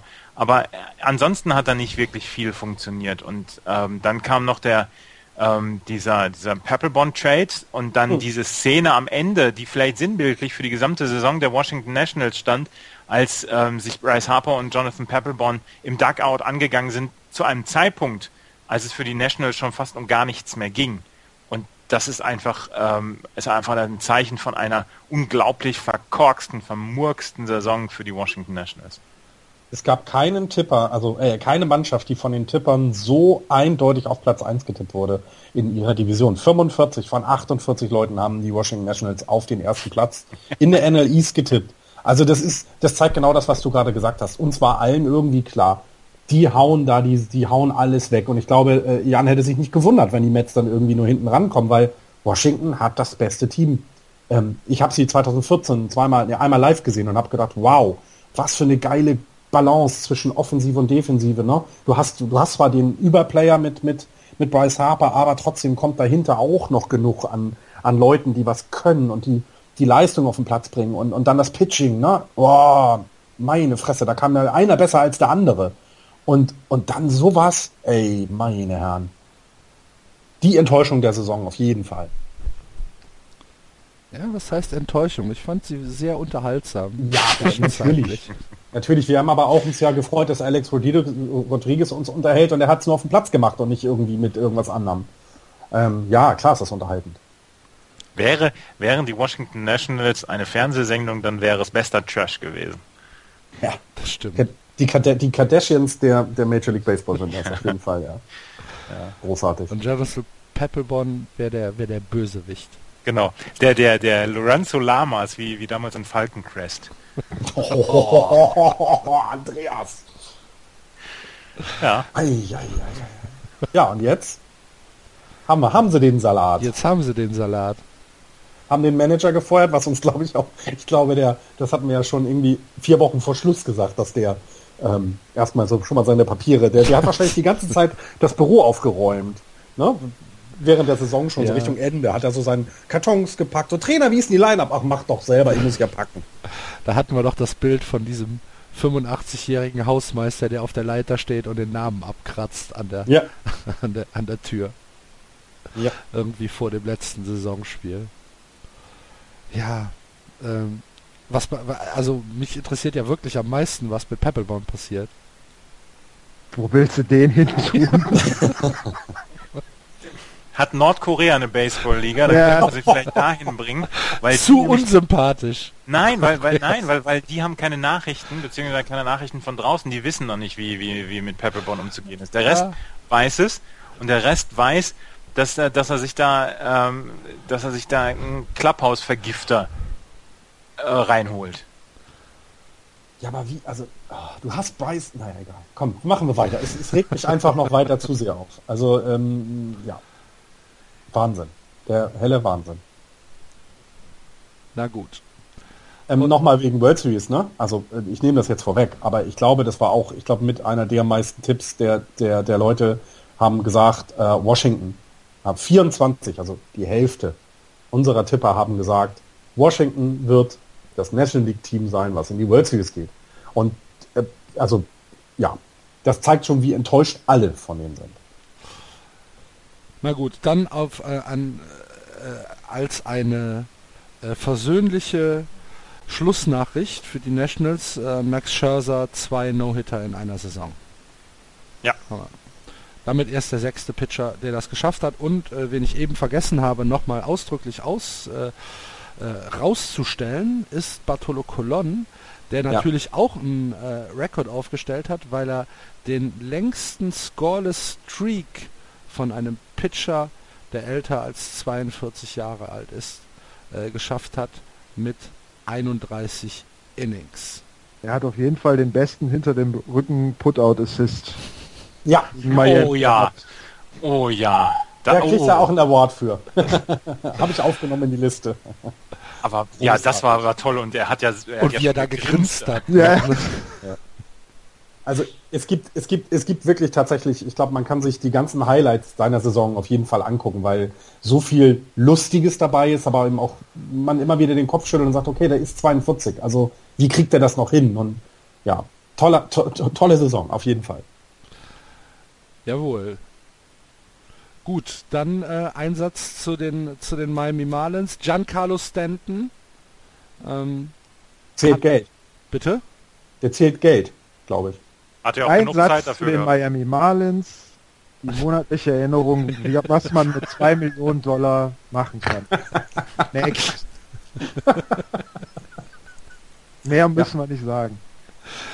Ähm, doch, also ich finde schon, dass man Giancarlo Stanton noch erwähnen sollte, weil der Mann äh, jetzt schon der Marlins Franchise Leader in Home Runs ist mit seinem 155. Karriere Home Run äh, in dieser ja relativ kurzen Karriere noch, die ja auch schon ein paar Verletzungen beinhaltet hat, hat damit äh, Dan Agler als Franchise-Leader abgelöst.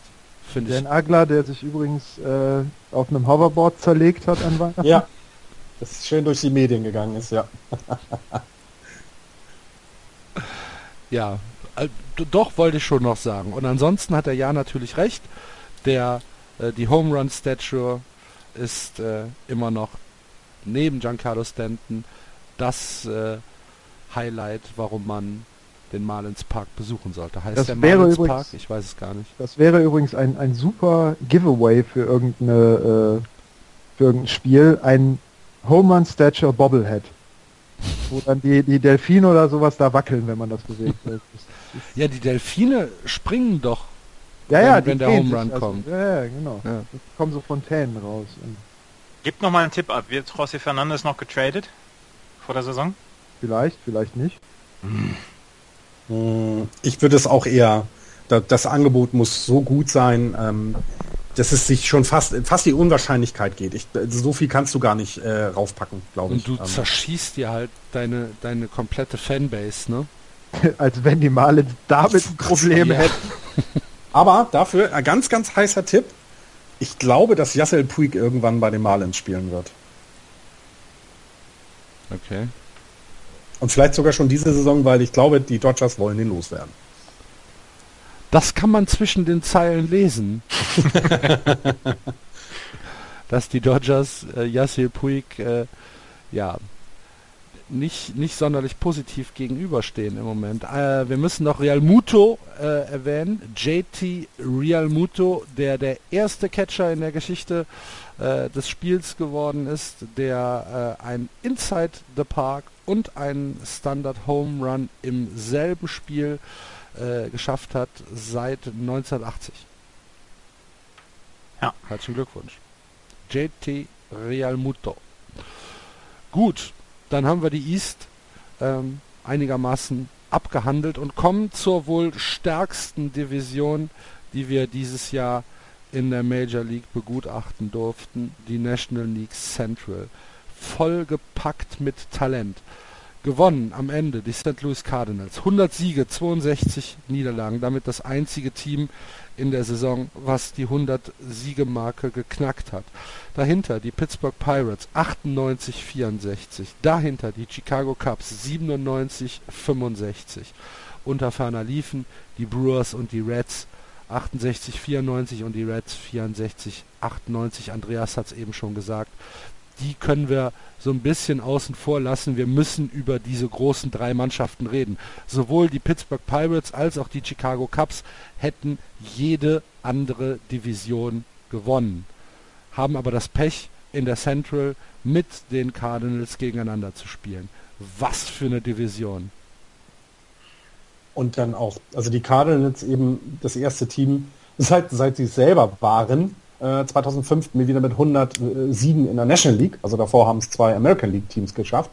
Äh, die Yankees 2009 und die Angels 2008. Also ähm, die haben sich ja das ganze Jahr bei alle drei Teams ja so, so, so nicht kein Schneckenrennen, sondern sich getrieben und getriezt und, und, und angepusht. Das war ja, also man hätte ja erwartet, dass eins der Teams mal dann auch rausfällt. Ne? Also gerade die Cups mit der Jugend, die sie da in ihrem Kader haben. Ähm, aber nee, alle immer auf höchstem Niveau. Eigentlicher Playoff-Baseball, 162 Spiele lang geführt und das ähm, war fantastisch anzusehen. Ähm, das hat Spaß gemacht anzusehen, also sowohl die Cardinals als auch die Pirates und auch die Cubs, die konnte man sich auch angucken. Die haben ihre Spiele nicht nur 1-0 gewonnen, sondern da passierte ja auch immer was. Also war schon beeindruckend und, und, und ja, fantastisch. Das Pittsburgh mit einer äh, Serie beziehungsweise mit einer Regular Season von 98 Siegen, der nur ein einziges Spiel in der Postseason hatte, sagt, glaube ich, auch sehr, sehr vieles über die Stärke dieser Division aus. Äh, Pittsburgh und Chicago, das war relativ früh klar, dass die das ähm, Division, äh, dass die das Wildcard-Game wohl gegeneinander spielen würden. Und am Ende hat, haben die Chicago Cubs, die zu dem Zeitpunkt stärkere Mannschaft, dieses Wildcard-Game gewonnen. Im Mai stand das, glaube ich, fest. Im Mai stand es fest, ja. Dass äh, einer wird die Division gewinnen und die anderen beiden werden das Wildcard-Game gegeneinander spielen. Ähm, kann man, kann man wirklich mit Fug und Recht sagen, dass es die ja eigentlich die drei besten Mannschaften äh, in der in der National League waren? Ja. Cardinals, Pirates, Cubs? Ja. Da kommt, Absolut. kommt auch sonst niemand dran, oder? Jan hat die, die Mets gerade deutlich erklärt, hat gesagt, hey, die haben lange nicht so gut gespielt und haben sich eben mm, durch die East schlagen können, weil Washington eben nicht so stark war. Und ähm, die Dodgers sehen wir dann ja, gut, die haben sich mit den Mets schon lange gekabbelt in den Playoffs, aber mit 92 Siegen jetzt auch nicht unbedingt ja, weit großartig da aus dem Fenster leben können, ähm, was die reguläre Saison angeht, ähm, in einer ja auch eher schwächeren West Western Division. Ähm, deswegen ja, absolut. Und ich glaube, ähm, du kannst aus der American League noch Kansas City dazu nehmen und irgendwo da einteilen. Ähm, natürlich haben sie alles gewonnen, aber wenn man jetzt die, die, die reguläre Saison sieht, könntest du sie sogar hinter die Cups packen und sagen, hey komm, das sind die vier besten Teams über die gesamte Saison gewesen ähm, und du würdest nichts falsch machen. In Jahren gibt da keinen Widerspruch? Nö, überhaupt nicht. Also äh, sie haben alle ihre, ihre, ihre Schwächen. Ne? Chicago hat das Pitching halt nicht in, in der Masse. Ähm, Pittsburgh, nicht. Ja, ja, Pittsburgh hat das Pitching halt nicht. Ähm, die Cardinals waren, obwohl sie in dieser Saison ziemlich gerupft worden sind, ähm, am konstantesten. Aber dass das die drei besten Mannschaften in der National League waren, das bestreitet, glaube ich, keiner. Und es hat auch wirklich Spaß gemacht, diese Division zu verfolgen. Durch dieses Drama, was da halt äh, im letzten Monat ja äh, aktuell war. Es hat wirklich, wirklich Spaß gemacht, diese, diese, diese Serien innerhalb der Division zu verfolgen. Da war in jedem Spiel war Feuer drin. Fand ich super. Ja, es war Playoff Baseball über 102, gefühlt über 162 Spiele und das ähm, wird, glaube ich, auch im nächsten Jahr nicht anders werden. Also äh, bis auf die Pirates, die ich da ein bisschen rausnehmen würde, aber gerade die Cups haben sich so aufgeladen, das wird ganz toll sein anzusehen. Also ich kann mir wirklich auch nicht vorstellen, dass da nachgelassen wird. Und auf die Cups nächstes Jahr bin ich diebisch gespannt. Ja. Ich glaube, dass die Cups, jo, dass, dass die richtig durchstarten könnten. Aber ich meine, wir wünschen es uns ja im, im Herzen alle so ein bisschen. Oder nicht? Natürlich. Habe ich, hab ich, da jetzt für, für euch nicht mitgesprochen? Also für mich schon, also zumal ähm, ich dann auch da sein durfte dieses Jahr. Ähm, und ich kann jedem Baseball-Fan nur empfehlen, ähm, Wrigley Field einmal mitzumachen, ähm, trotz des neuen Scoreboards. Ich kann auch jedem übrigens empfehlen, ins äh, City Field ähm, äh, von, von den Mets zu gehen. Das ist eine ganz tolle Stimmung da. Das macht wirklich richtig Spaß. Ähm, die, die Red Sox kommen dann als nächstes dran, weil ich glaube, das ist dann kein Nachlass im Fenway Park, ähm, was die, was die, dass du riechst Historie gerade bei den, bei den, bei den Cups. Ähm, du, du, du spürst, dass dort was Besonderes ist und nicht wie jetzt bei den White Sox irgendwo ein moderner Baseballpark einfach irgendwo hingebaut wird, sondern das ist mitten im Wohngebiet, du, du hast tausende von Kneipen drumherum. Ähm, vor dem Spiel und nach dem Spiel sind die Kneipen voll, dass die Türsteher brauchen, damit sie die Leute da äh, rein oder raus sortieren können. Und das über eine gesamte Saison dann eben hinweg. Ähm, das, das macht schon wahnsinnig viel Spaß. Und ähm, die, die Cups sind mit eines der sympathischsten Teams der, der Liga, jetzt wenn man mal die eigene wegnimmt sogar vielleicht das sympathischste Team der Liga und dem gönnt man alles. Axel widerspricht da nicht? Nein. Joe Madden? Nein, egal. Ja. Der hat, hat schon ja, ein bisschen. Er hat ja sein Herz für Joe Madden gefunden in dieser Saison. Oh. Okay. Das glaube ich auch. Ja, Herz.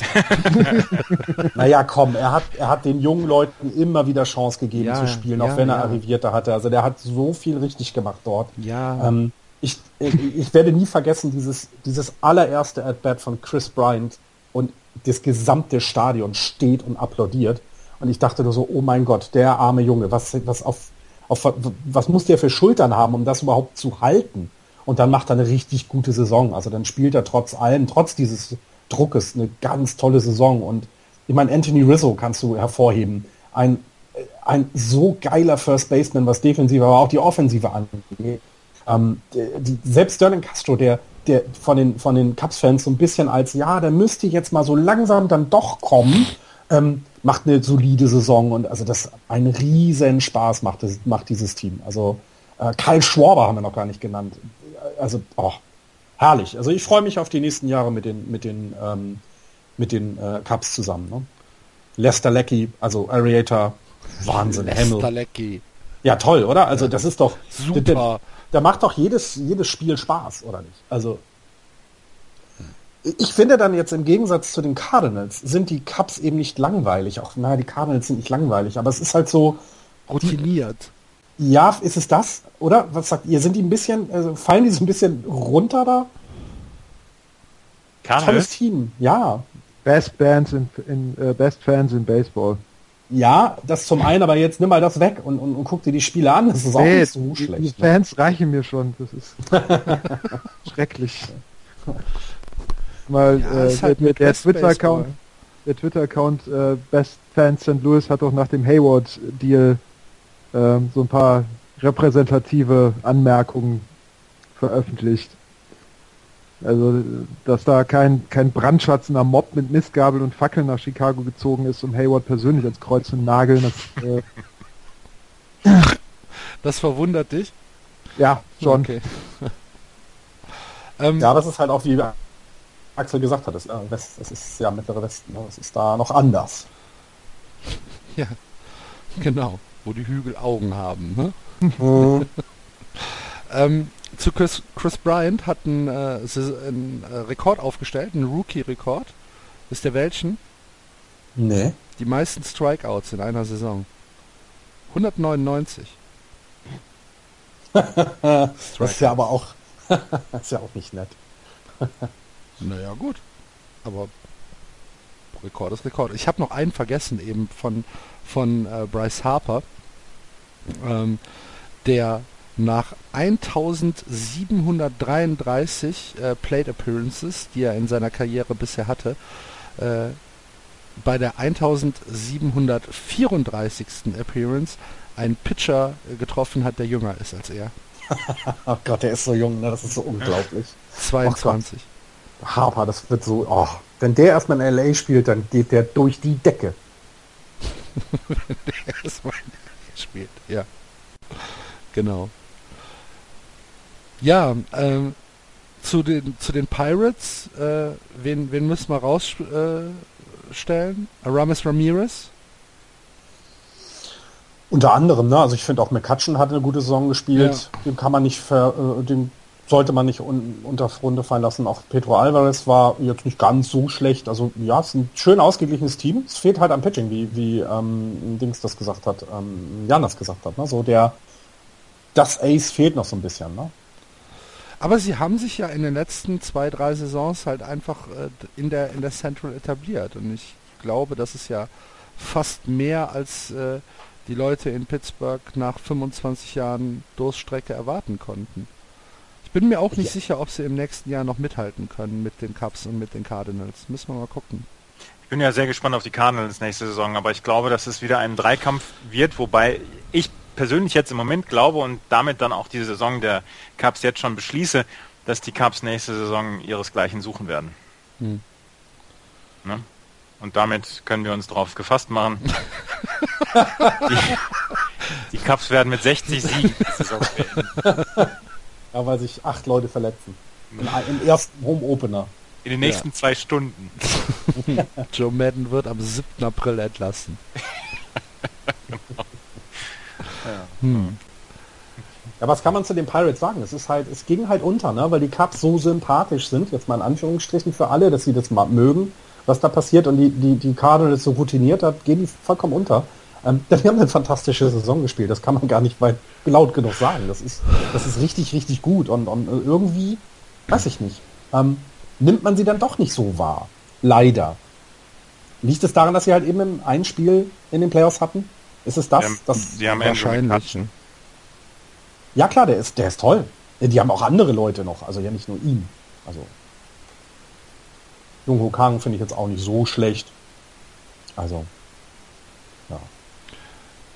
Na gut, dann sind wir gespannt und beschließen die Central mit einem Blick auf die herausragenden Einzelleistungen, die dieses Jahr passiert sind. Matt Holiday für äh, die Cardinals hat es geschafft, als äh, hat einen National League äh, Rekord aufgestellt, als er zu Beginn der Saison in den ersten 45 Spielen auf Base gekommen ist.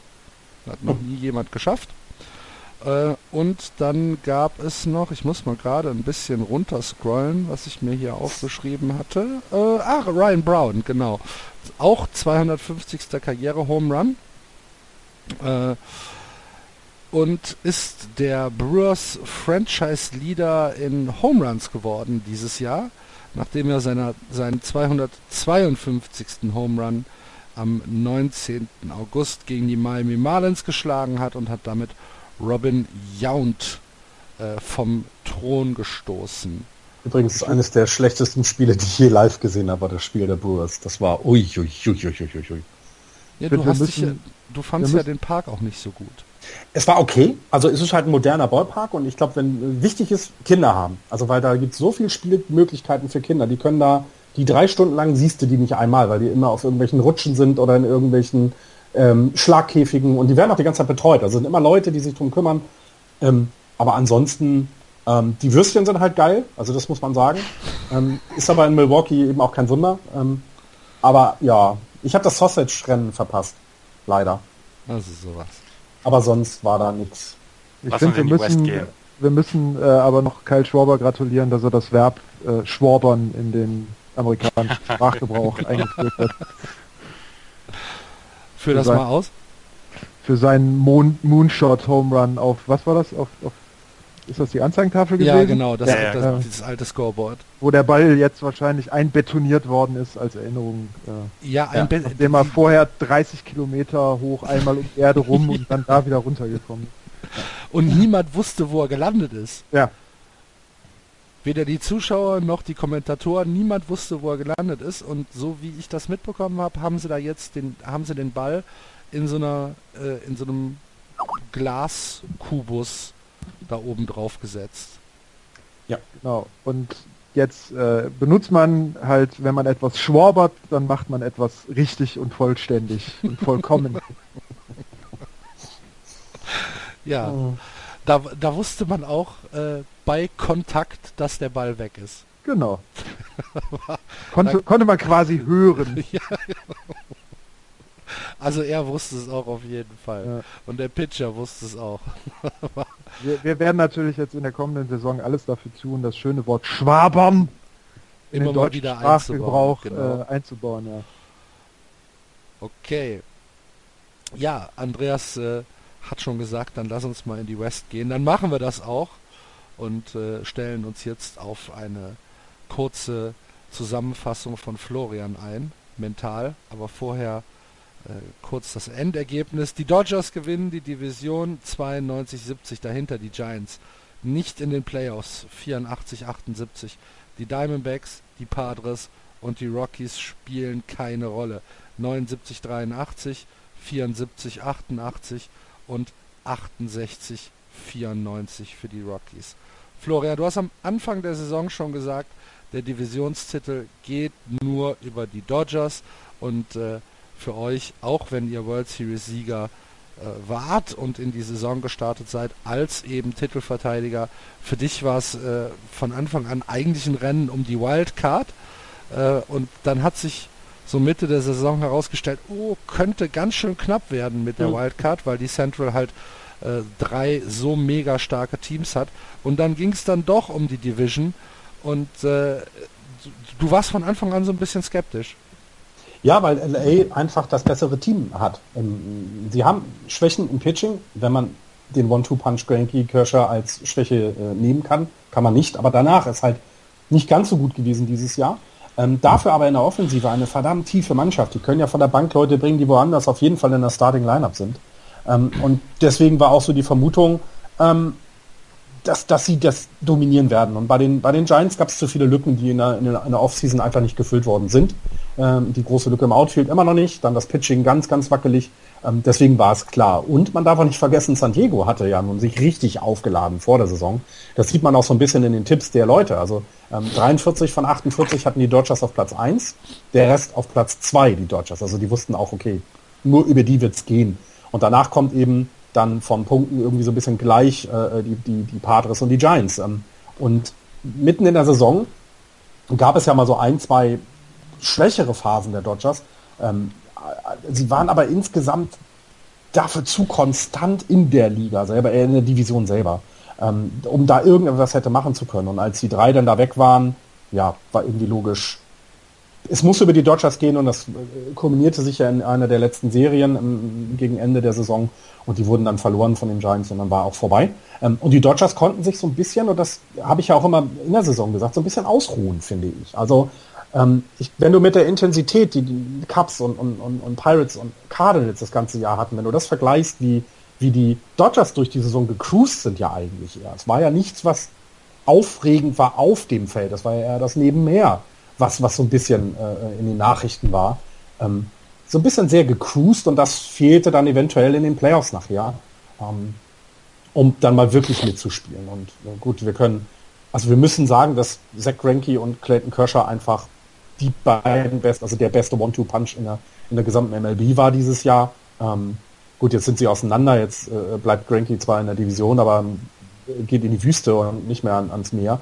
Aber Kershaw mit einem eher mediokren Jahr, in absoluten, so viele Anführungsstriche kann man gar nicht nennen, wie ich das jetzt meine, ähm, nicht so dominant wie das Jahr davor, dafür daneben Granky reingehauen. Und dass, dass Brad Anderson sich verletzt bei den, bei den Dodgers, das hat ihn natürlich überhaupt nicht gut getan, denn da muss man ehrlich sagen, danach kam einfach nichts mehr auf der Pitching-Seite. Und du schaffst es halt nicht, nur über die Offensive zu gewinnen. Das geht nicht. Ähm, und das haben die Dodgers in den Playoffs wieder gemerkt. Ja. Ich wundere mich, also ich, ich habe mich die ganze Jahr gewundert, warum es keine Trainerdiskussion bei den Dodgers gab. Und sie wurde dann ja eben erst am Ende geführt.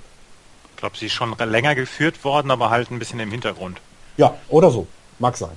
Genau. Also ich fand es sehr komisch, denn mit dem Team, also wenn man sich das anguckt, das kann man ja mit, mit den Nationals vergleichen, mit dem Team, was du da zusammen hast, musst du meiner Meinung nach in der gesamten, ja, in der National League eine, eine größere Rolle spielen. Und es ist jetzt das wie viele Mal in Folge, dass sie in den Playoffs ausgeschieden sind mit so einer tollen Truppe, das ist halt, das seine, hinterlässt seine Spuren. Und ich bin, bin sehr gespannt, wie das der neue Manager und wie jetzt ähm, auch vor allem das Team eben mit, mit dem, das Granky jetzt fehlt, wie das damit umgeht.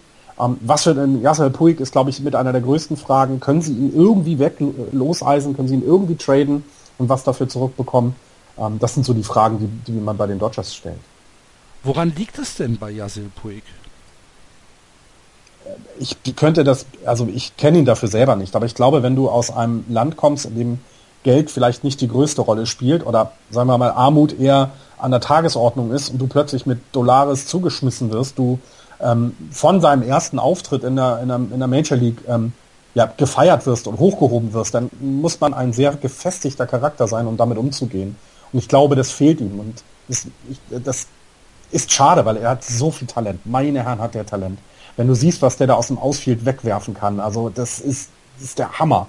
Ähm, äh, Schlagkraft ist da, es ist alles da. Es fehlt halt eben irgendwie im Kopf. Es fehlt ihm der richtige Trainer. Also ähm, es ist sehr, sehr schade. Also er, ich glaube, er ist einfach nicht gefestigt, um mit diesem Rummel um seine Person umzugehen. Und seine, seine Geschichte ist ja auch sehr faszinierend, wie er überhaupt nach Amerika gekommen ist. Ne? Da gibt's ja die, die diversesten Gerüchte, dass es um organisierte Kriminalität geht, dass er da Geld an Schlepper zahlen musste, ähm, das nicht wenig war. Und, und ich glaube, wenn du das alles überstanden hast, boah, nee, ich glaube, dann haust du erstmal auf die Kacke und das macht er. Das glaube ich genau so, wie, wie Florian das gerade gesagt hat. Ich würde es ihm wünschen, ganz ehrlich. Also auch wenn er jetzt bei den Dodgers ist. Das ist so viel Talent, so verschwenden, das ist so schade. Ja, aber äh, du, du kannst ja auf die Kacke hauen und trotzdem kein Arschloch sein. Ja, aber das, das ist ja möglich. Ja gut, lass ihn jetzt mal ein Arschloch sein, das ist ja nicht schlimm. Also es gibt ja Leute, die sind. okay. Ja, na ist es halt so. Es gibt halt Leute, die sind nicht so nett. Das macht ja aber nichts. Aber er muss es halt so weit zusammenkriegen, dass er seinem Team weiterhilft. Und das hat er diese Saison überhaupt nicht getan. Ich meine, wenn man sich seine Werte ansieht, 255er Betting Average, nur 11 Home das ist, ja, gut, er war ein bisschen verletzt, klar, das ist dann blöd und ich glaube, das nagt dann auch an einem, wenn man so jung ist und dann erstmal aussetzen muss und nicht helfen kann. Ähm, aber es ist irgendwie, ja, hoffen wir einfach, dass er jetzt entweder ein Team findet, das ihn haben möchte und das ihn auch wieder aufbauen kann. Ähm, oder aber, dass das bei den Dodgers dann die Kurve bekommt. Denn die Konkurrenz wird nicht schwächer werden dieses Jahr, in der, äh, also in der neuen Saison. Da müssen sich die Dodgers mehr strecken als in den letzten Jahren. Jan, machen die Dodgers zu wenig aus sich? Aus, aus dem Potenzial und aus dem Geld, was zur Verfügung steht? Das im Geld machen sie auf jeden Fall zu wenig, weil wenn sie die, die höchste Payroll haben, müssen sie halt das ganze Ding gewinnen. Das ist halt einfach so. Also sie haben in den letzten drei Saisons immer die Playoffs erreicht. Ich, also ist halt die Frage, wo man Enttäuschung ansetzt. Mhm. Aber das ist halt auch eine Leistung. Das schaffen halt auch nicht alle. Ähm, keine Ahnung. Also ich finde, dass die Dodgers jetzt, auf jetzt jeden ist der Fall. Markt ja auch nicht einfach in Los Angeles, ne? Ja Gott, das mal hinten angestellt, aber die Dodgers haben halt Kershaw und Granky und danach nichts.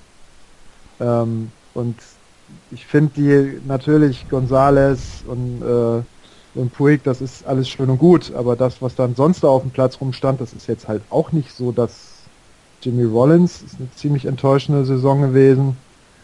Turner ist auch eher so Replacement-Level-Player, also der hat tatsächlich über seinen Verhältnissen gespielt. Crawford eiert auch irgendwie rum. Das Line-Up war jetzt nicht so tief. Aber ja. sie hätten es ja gehabt, das meine ich ja damit. Also sie haben eigentlich ja. die Waffen für eine richtig gute Offensive und es kommt überhaupt nicht rum. Und ich, ich glaube, es liegt auch am Trainer, definitiv. Sie haben jetzt die Reißleine gezogen. Sie werden jetzt das jemanden richtig. holen. Auf der anderen Seite hat, hat dieser Trainer das Team in den letzten drei Saisons immer in die Playoffs geführt. Das kann in jetzt einer, nicht so wahnsinnig schlecht sein. In einer sehr schwachen NL West. Das muss man auch wieder dazu sagen. Die Konkurrenz ist nicht sehr groß dort. Schon seit Jahren nicht. Also weder Colorado noch San Diego noch Arizona haben über die Jahre hinweg Konkurrenz angeboten. Die einzigen, die es gemacht haben, waren die Giants, die aber auch ihren Schwankungen unterlaufen sind äh, in den letzten Jahren. Also so stark war das jetzt nicht, was sie da an Konkurrenz hatten. Ja, also wie gesagt, ich äh, muss ehrlich sagen, mir ist es eigentlich auch scheißegal. Ja, wir reden auch schon viel zu lange über die Dodgers, Himmel, Herrgott. Ja, ich, ich wasche mir mal eben meinen Mund aus und dann geht's weiter. Ja, für mich ist die, ist die National League West äh, die, die schwächste Division im Baseball, Andreas. Also. Du hast die Rockies, du hast die Padres, die, du hast die Diamondbacks, die nichts auf die Reihe kriegen. Und dann hast du die Dodgers und die Giants, die sich, ja, die, so, die halt so ein bisschen mitspielen. Also wenn man das, das Fiese an, oder was heißt das Fiese, aber Baseball musst du ja eigentlich immer Jahr für Jahr sehen. Ja. Und die schwächste Division im Baseball in der letzten Saison war meiner Meinung nach die American League East. Okay. Weil da halt nur Graupen rumgekloppt haben. Und äh, natürlich hast du dann so, so, so ein Katastrophenteam wie Colorado. Ja, ähm, hattet ihr mir nicht vorher irgendwie gesagt, Colorado, nein, warum letzter oder sowas? Hat, hatte ich dir auf letzte getippt? Ähm, müssen wir gucken. Du hattest Colorado auf 5 äh, ja. getippt, ja. ja. Aber alle anderen hatten sie auf 4 getippt. Ja, siehst du, aber hier, ne? Ach ja. ja. Du redest mit dem Tippspielgewinner. Ja, ja, ja, stimmt. Ein bisschen mehr Demut, ne? Nein, aber also ich meine, das, das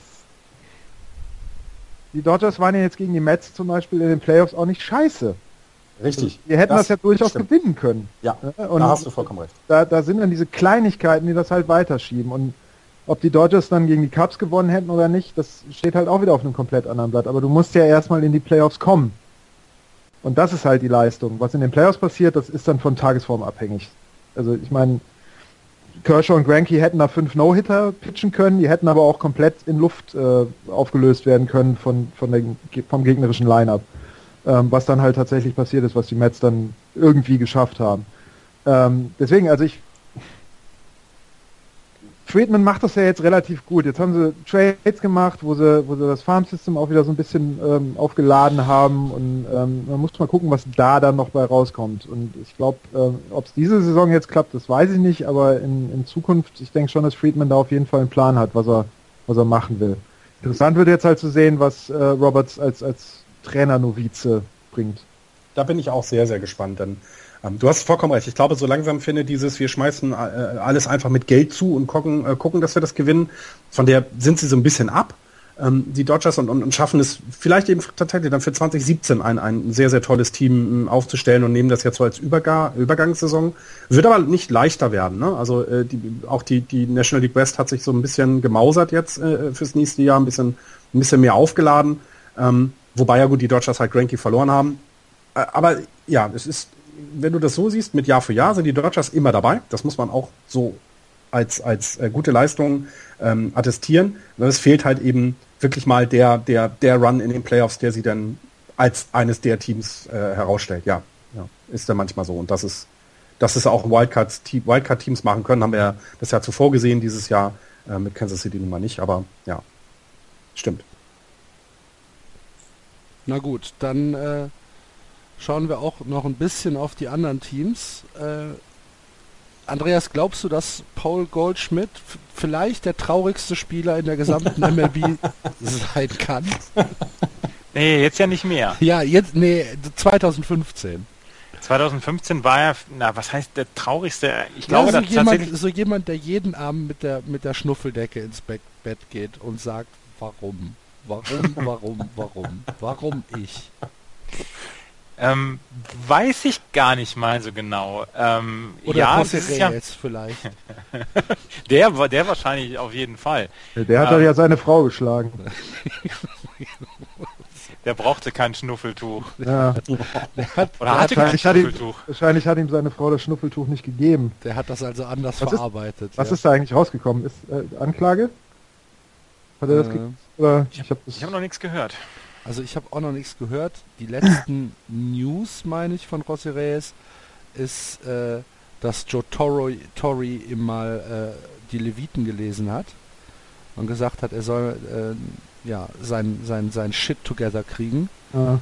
Und äh, aber irgendwas Rechtliches habe ich jetzt noch nicht gehört. Was ja eigentlich auch schon wieder viel zu wenig ist, ne? Ja, leider ja. Naja, ja. Also. Also es ist bis jetzt noch nichts, es gibt noch keine News zu José Reyes und ähm, der, dem Vorwurf gegen ihn ja auch und, und gegen Rollis Chapman ähm, wegen des, des äh, Vorwurfs, dass er ähm, seine Frau geschlagen haben soll. Genau. Und die MLB sagt halt, sie wusste von nichts. Ne? Also die MLB sagt, wir, wir, wir untersuchen jetzt, aber äh, wir wussten von nichts. Und es gibt noch kein Timetable für äh, die Untersuchung, weder für Chapman noch für Reyes. So, das nur dazu. Aber um nochmal zurückzukommen auf Paul Goldschmidt, ja. ähm, was man Paul Goldschmidt ja nicht vorwerfen kann, ist mangelnde Arbeitseinstellung. Nee, er hat ja wieder, er hat ja, er hat ja wieder derbe abgeliefert. Und vielleicht tatsächlich hat er ja auch gedacht, ach, irgendwann geht auch hier in Arizona die Sonne auf und ähm, sie ist aufgegangen für ihn in der Offseason. Von daher glaube ich, ähm, ist er sehr, sehr aufgeregt, was die nächste Saison angeht und kann diese Saison 2015 durchaus frohen Mutes ad acta legen. Aber ja, das, ähm, er war, zwischendurch sah es so aus, als ob er tatsächlich so ein bisschen, pff, also er ist so, so ein bisschen ähm, verloren gegangen als quasi mit bester Spieler der ähm, National League, Offensivspieler der National League der ähm, dann in einem Team spielt, was einfach nicht den höheren Ansprüchen genügt hat. Ja, und er hat also nicht den Tulowitzki gemacht. Also er hat nicht den Tulowitzki gemacht, er hat sich nicht traden lassen. Ja, aber ich glaube, ja, genau. Und er hat sich nicht traden lassen. Vielleicht ist auch tatsächlich, äh, es gab keinen Gegenwert für ihn. Also der, der war einfach nicht hoch genug. Und ähm, jetzt, jetzt ähm, erntet er das so ein bisschen, indem die Mannschaft für ihn dann wirklich groß aufgerüstet worden ist. Ja, er hat äh, die 2015er Saison beendet als All-Star zum dritten Mal in seiner Karriere. Ist seit 2013 äh, permanent im, ins All-Star-Team gewählt worden, hat seinen zweiten Golden Glove gewonnen und seinen zweiten Silver Slugger. Also durchaus eine äh, ne, ne anständige Saison, die er in einem fürchterlichen Team dahingelegt hat. Zweiter in der MVP-Wahl, ne? Ja. Das darf man nicht vergessen. Das finde ich wichtig, weil eben damit ein bisschen auch gezeigt wird, dass er es gut macht. Und ähm, dass halt Bryce Harper so gut ist, kann er jetzt auch nichts für. Ähm, gehört aber auch genau in die Reihe, in der er da genannt wird mit den Leuten, die da spielen. Das ist schon, ähm, das ist schon toll und ich, ich, man kann es ihm ja nur gönnen. Dann so eine, so eine Arbeitseinstellung, glaube ich, hast du nicht überall. Ja. Gut, sollen wir mit den äh, San Diego Padres mal in unsere Awards äh, übergehen? Ja. Ach nee, können wir gar nicht machen, weil wir müssen ja die Saison noch abschließen. Entschuldigung. Ja, wir haben die Giants auch überhaupt nicht erwähnt, was auch völlig in Ordnung ist, weil nicht viel darüber zu erzählen. Wie, du hast, du hast doch eben fünf Minuten über die Giants gesprochen. Ich habe über die Dodgers gesprochen. Und über die Giants. Ja, Klar. ganz kurz. Nee, ich möchte noch eine Sache sagen. Tatsächlich nur eine, eine ganz klitzekleine Sache, wenn ich darf, zu den Giants. Ähm, weil endlich mal einer der besten Shortstops der Liga auch entsprechend gewürdigt wurde mit einem Golden Glove, nämlich äh, Äh, Brandon Crawford hat den bekommen, völlig zu Recht, toller Defensivspieler. Und das hat mich sehr für ihn gefreut, ähm, dass er das gewonnen hat, sehr verdient. So, mehr wollte ich gar nicht sagen. Okay. Dann äh, habe ich hier noch eine Sache. Adrian Gonzalez hat seinen tausendsten Karriere RBI äh, geschlagen. Am 27. Mai ist damit der 279. Spieler in der Geschichte der MLB, der das geschafft hat. Und äh, Jimmy Rollins von den LA Dodgers hat seinen 500. Double geschlagen und ist damit der 60. Spieler in der Geschichte der MLB, der das geschafft hat. Das waren die zwei äh, Einzelrekorde bzw. Meilensteine, die dieses Jahr noch in der äh, National League West ja, passiert sind. Damit ergibt sich in der National League äh, folgendes Bild. Die Pittsburgh Pirates äh, spielen das Wildcard Game gegen die Chicago Cubs. Genau wie in der American League gilt auch dieses Spiel 1 zu 0 aus. Die Cubs kommen weiter und spielen in der League Division Series gegen die St. Louis Cardinals. In der anderen äh, LDS spielen die Dodgers gegen die Mets. Die Mets setzen sich 3 zu 2 durch und die Cubs äh, gegen die Cardinals mit 3 zu 1, was uns dann doch so ein bisschen überrascht hat, ne? Absolut. Also bei dem, was, was, was St. Louis auch an Erfahrung in den Playoffs hat, ja. gegenüber den Cups, was die in Erfahrung haben, nämlich fast gar keine, war das in der Deutlichkeit auch sehr, sehr überrascht. Ähm, es passte halt an den Tagen einfach nicht für die, für die, für die Cards. Das muss man ganz deutlich sagen. Es, es haute nichts zusammen, was sie sonst äh, stark gemacht hat, ähm, war hier weg. Deswegen sehr gut und sehr verdient für die Cups.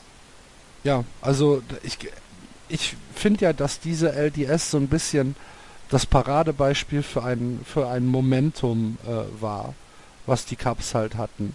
Mhm. Sie haben da ähm, einfach die gesamte Saison nochmal reingelegt und haben die Cardinals wirklich überraschend 3 zu 1 geschlagen. Für mich äh, eine Überraschung. Und kommen dann in die LCS gegen die äh, New York Mets und werden gesweept. Das war was, Jan. Ja. ja was, was, willst du hören? Pure, pure Glückseligkeit aus der Kölner Südstadt. Also ich, ich wollte hören, dass du nach dem 4 zu 0 äh, mit, mit deiner Hose in beiden Händen äh, zum Bonner Wall gelaufen bist und äh, einen Kiosk leer gekauft hast. Wieso? Ich habe kein Spiel live gesehen. oh Mann, ey. Ich habe auch, und das kann ich direkt vorwegnehmen, ich habe bis jetzt noch kein Spiel der World Series gesehen. Ich weiß auch nicht, was da passiert ist. Ich kenne nur die Ergebnisse. ähm, also ich hätte es nicht so deutlich erwartet, aber dass die Mets gewonnen haben, hat mich jetzt auch nicht direkt überrascht. Oh, okay. Dafür ist das Pitching halt zu gut. Das stimmt, das stimmt, das stimmt. Na gut.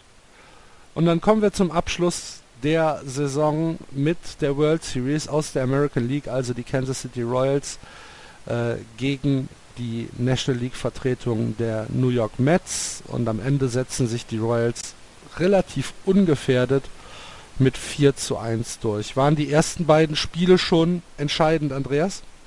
Die ersten beiden Spiele waren auf jeden Fall schon entscheidend und ähm, letzten Endes hat das dann so ein bisschen die, ähm, vielleicht das erste Spiel schon ähm, dass es, dass es entschieden hat.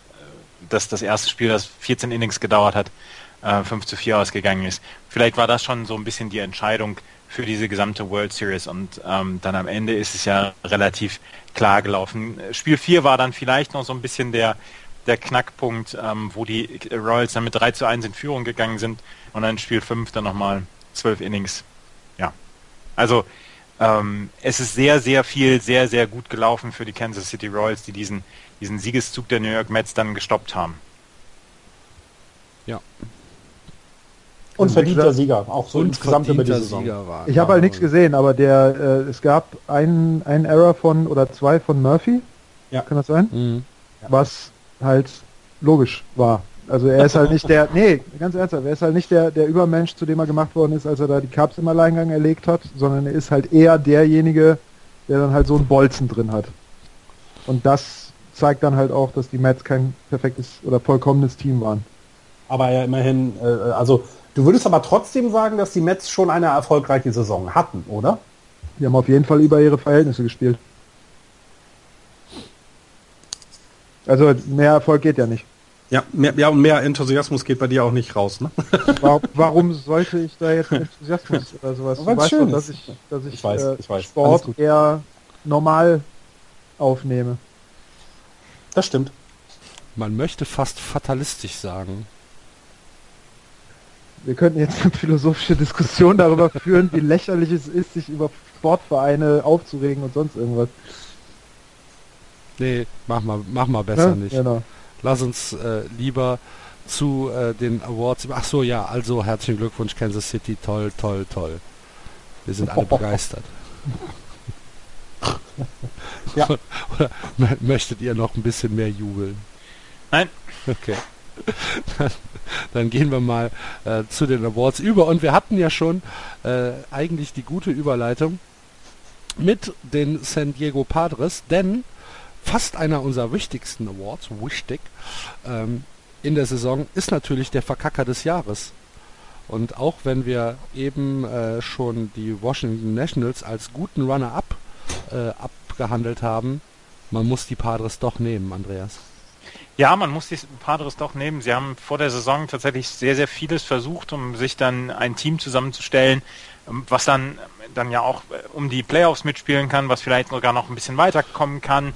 Ähm, Und am Ende hat es dann überhaupt nicht geklappt. Und du hast es eben erwähnt schon, vierter Platz in der ähm, National League West, 74 Siege, 88 Niederlagen. Es ist alles auseinandergefallen und am Ende ist dann auch das Team auseinandergefallen. Sie haben jetzt ähm, viele Trades, äh, viele Trades dann äh, durchgeführt und versuchen dann in der nächsten Saison beziehungsweise jetzt den Rebuild durchzuführen.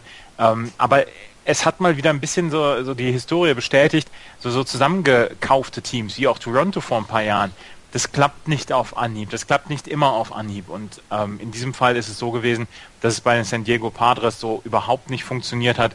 Und am Ende sind sie dann wirklich abgeschlagen gewesen in der National League West und haben ähm, dann ja vielleicht so ein bisschen den Verkacker des Jahres dann auch ähm, verdient. Aber es gibt es gibt sehr, sehr viele Enttäuschungen in diesem Jahr. Wir haben es eben schon angemerkt hier mit äh, Washington. Ich möchte auch die Seattle Mariners ähm, dazu fügen, ähm, die auf jeden Fall enttäuschend war. Die LA Angels, die enttäuscht haben, die Detroit Tigers, die enttäuscht haben, Boston natürlich. Ähm, insgesamt waren sehr, sehr viele Enttäuschungen dabei. Miami hat sich sicherlich mehr ähm, ausgemalt, aber ja, den Verkacker des Jahres knapp die San Diego Padres. Knapp. Die San Diego Padres, ja. Ähm, müssen wir noch, müssen wir noch klatschen? Nee, ne? Nee, Kann nee, sich nee. jeder denken. Kann sich jeder denken, okay. Ähm, der, der blaue Fleck des Jahres geht an äh, Tony Rizzo, der dieses Jahr 30 Mal abgeworfen worden ist. Aua! 30 Mal haben sie dem den, äh, den Ball vor den Latz geknallt. Hätte ich irgendwann auch keinen Bock mehr. Nee. Ist er der Nachfolger vom Greek God of äh, Walks? Das kann sein. Ja, der ist ja immer zur Seite gehechtet. Ja. ja. Und Aber hatte, se- der hatte, der hatte ja schon die Stellung, der, der Arsch war ja zwei Meter weit weg von, Ja. von, von der Plate. Tja, Ja. Ähm, dann haben wir einen wunderschönen äh, neuen Award dieses Jahr und zwar für den Sonderling der Saison, Florian. Ja, ich habe mir Daniel Norris gepickt, weil der ähm, als Millionär in einem ähm, in einem VW-Bus lebt und auch auf dieses ganze Tohu Wabohu, was äh, mit Geld so einhergeht, einfach irgendwie ja auf Deutsch gesagt scheißt, sondern einfach in seinem Van weiterlebt und das macht ihn zu einem Sonderling, aber ja, ist ja auch nett, mal Leute mit einer alternativen Lebensform auch als Profisportler zu sehen. alternative Lebensform. Hat der einen Außerirdischen da leben? Oder? Ja. Genau. Einen der Katzen ist. ähm, Daniel Norris ist Blue Jays Pitcher, um das jetzt nochmal gerade Ja, zu Äh, war, komplizieren. war, oder? Er war, Entschuldigung, ja. Ähm, und er hat tatsächlich in Florida in einem Campingvan hinter einem Walmart gelebt und hat da sein, seine Nächte zugebracht und ähm, er hat dann äh, gesagt, dass ihn das so ein bisschen am Boden hält und er hat halt sehr, sehr viel Geld bekommen, dann auch schon in seinem ersten Jahr und ähm, hat dann äh, aber beschlossen, dass er so, so ein bisschen den Ausgleich dafür braucht.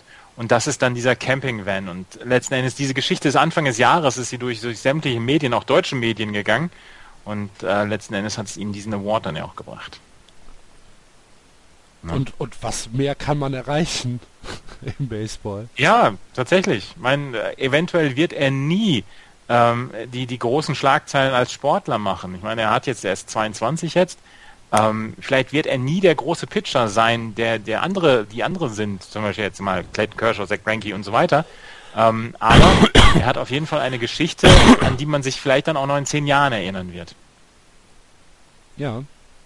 Herzlichen Glückwunsch zum Sonderling des Jahres Award hier bei Just Baseball.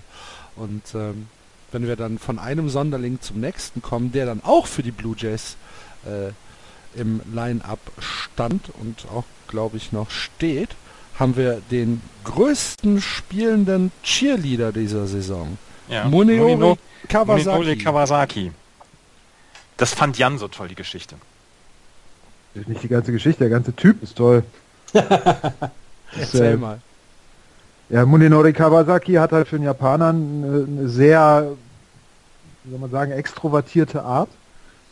Und äh, hat sowieso schon die ganze Saison äh, eher wenig gespielt und, und sich immer äh, im, im, Dugout ähm, mit Anforderungen hervorgetan und war dann während der Postseason ähm, der Nummer 1 Anfeuerer äh, der Blue Jays. Er war tatsächlich sehr, sehr häufig im Bild, obwohl er kaum gespielt hat.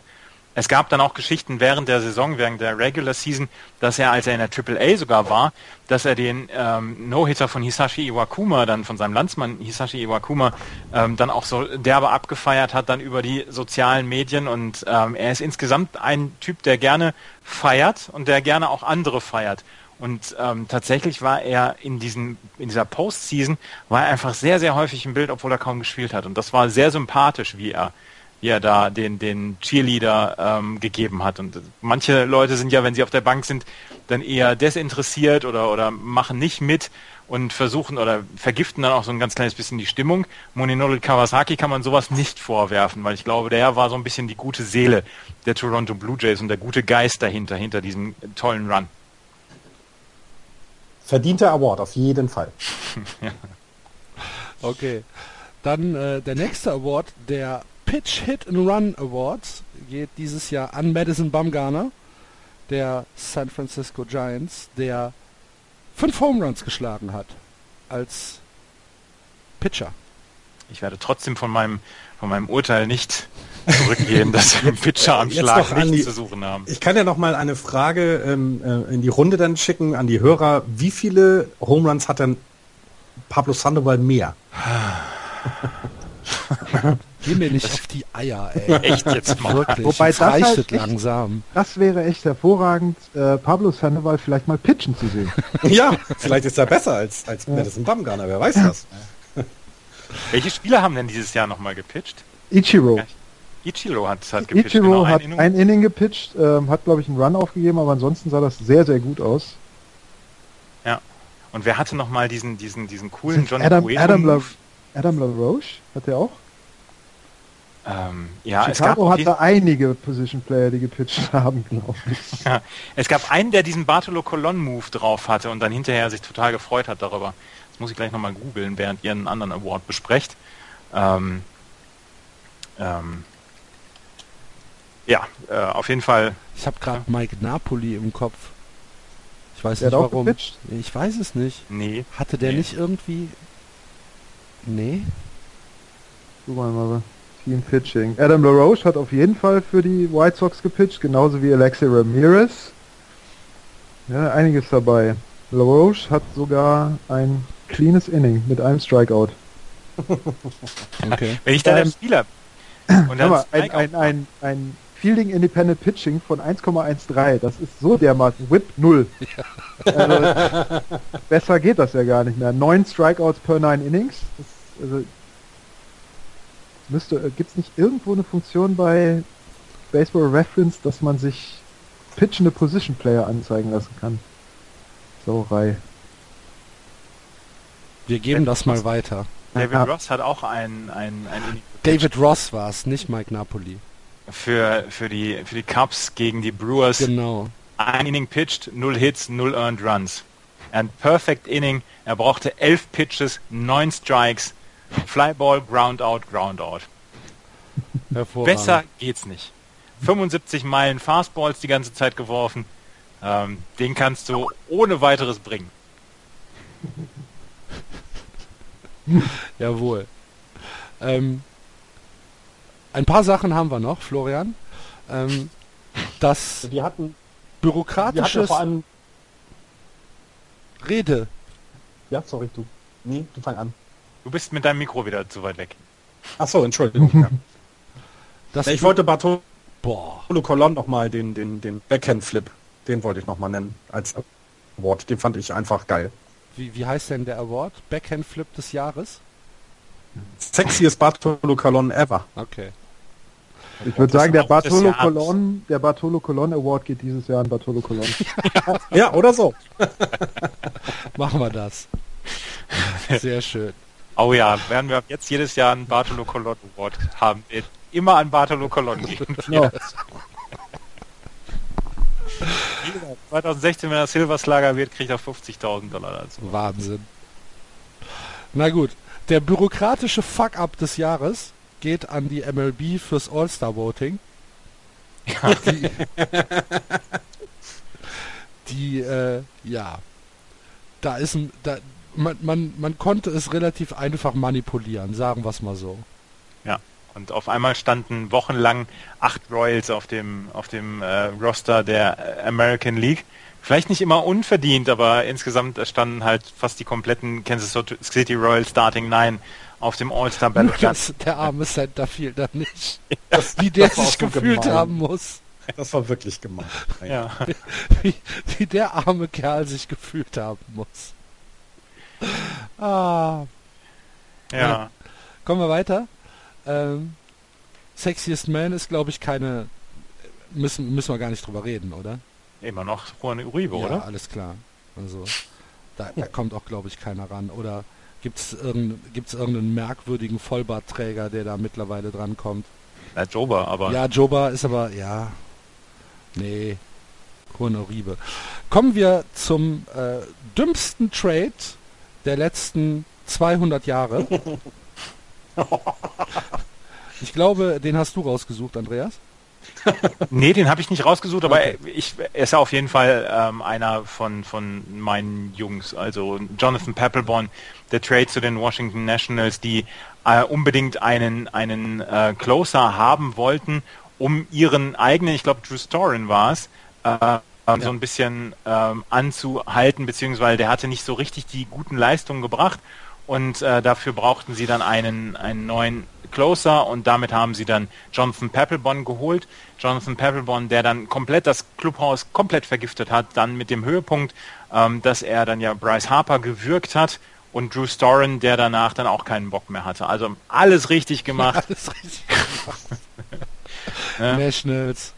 Nationals. Hervorragend. Ja, ganz, ganz hervorragend. Weitermachen. Jawohl. Ja. Und zwar genau so. Ja. Der nächste Award ist ein bisschen positiver. Jan, der Batflip des Jahres. Da muss er Andreas fragen, der ist da so hinterher. Ich finde das ja super. Ich, Andreas findet ja scheiße. Nee, nee Nein, Andreas, Andreas ist ja Purist, der, der mag das ja nicht. Bitte? Ich war das, Jan, ich war das.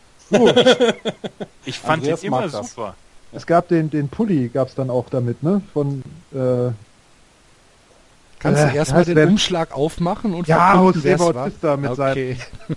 Wobei ich den gar nicht so. Das war der, wo er so stand und dann das Ding weggeworfen hat, ne? Ja. ja.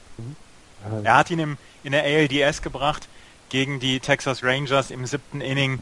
Ähm, halbe Stunde lang gestanden und den Ball hinterher geguckt und dann erst den, den Klöppel weggeworfen, ne? Ja. Ja, genau. Also Paperbon hätte ihn angeschrien danach, weil er nicht gelaufen ist beim Home Run. Also Brian McCann auch wahrscheinlich. ähm, AJ Pisinski auch. Auf jeden Fall, ähm, es ist ein es ist ein famoser Batflip gewesen, eines famosen Innings, dieses siebte Inning der Blue Jays gegen die Texas Rangers in Spiel 5, als die Rangers noch 3 zu 2 geführt haben im siebten Inning. und ähm, die Blue Jays dann dieses Spiel gedreht haben und gekrönt mit diesem Batflip von José Bautista, das war ja, das war das war ein, ein königlicher Move in diesen diesen Playoffs, vielleicht einer der besten Momente der Postseason. Ähm, also es war eine tolle Stimmung, es war ein tolles Spiel und ich habe damit nichts zu tun gehabt und ähm, letzten Endes haben die äh, Toronto Blue Jays dann die ALCS erreicht und der Batflip von José Bautista war tatsächlich sehr, sehr gut. Ich fand ihn auch großartig. So, um das jetzt nochmal festzuhalten. Jawohl. Ja. Er kommt aber nicht ganz an den Gewinner des letzten Jahres heran, als Yasiel Puig sich fast selbst die Zähne ja. ausgeschlagen hat. aber das hat auch viel Übung dann, ne? Das muss er noch üben. Ja. ja. Okay, äh, dann kommen wir zur ja, zu eigentlich dem äh, vorletzten Award, den wir diese Saison zu vergeben haben, nämlich der schönste und erfolgreichste Strikeout der gesamten Saison. Geht an Gregor Blanco, Florian.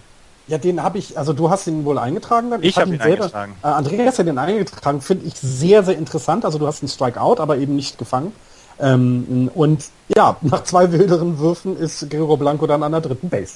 Obwohl genau. er eigentlich Strikeout war. Das ja. finde ich ähm, das kann man mal machen ähm, und hat auch zu Recht diesen Award verdient und er ist natürlich auch jemand, der ganz toll ist, weil er ja bei den Giants spielt natürlich. Also die so. Colorado Rockies, um das jetzt nochmal ähm, zu erzählen.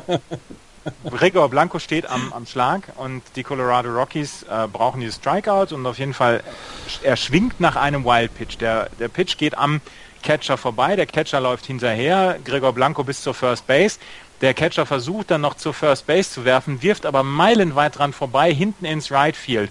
Und dann denkt sich äh, Gregor Blanco, jetzt nehme ich mal lieber die Beine in die Hand und kommt dann bis zur, bis zur dritten Base und ähm, hat mit einem Strikeout ein Triple geschafft. Und letzten Endes hat er dann hinterher im Interview gesagt, ähm, das ist doch das, was von mir erwartet wird. Ich soll als Lead-Off-Hitter, soll ich auf Base kommen und das habe ich geschafft und es ist die dritte Base geworden.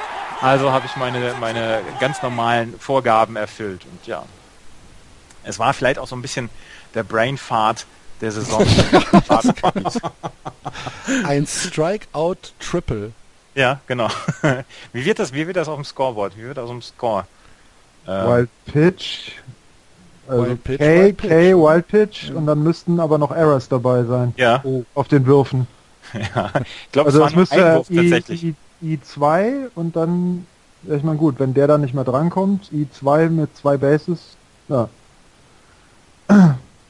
Auf jeden Fall bitter. Auf jeden Fall wahrscheinlich ein unearned Run. Kommt nicht häufig vor. Wenn es denn einer war. Ja, ich glaube, es war sogar einer. ja, ein, ein, ein sehr schöner Moment. Ähm, und dann äh, kommen wir zum Abschluss zu dem historischsten Play der gesamten Saison. Und hier kommen die Pittsburgh Pirates nochmal ins Spiel, Andreas.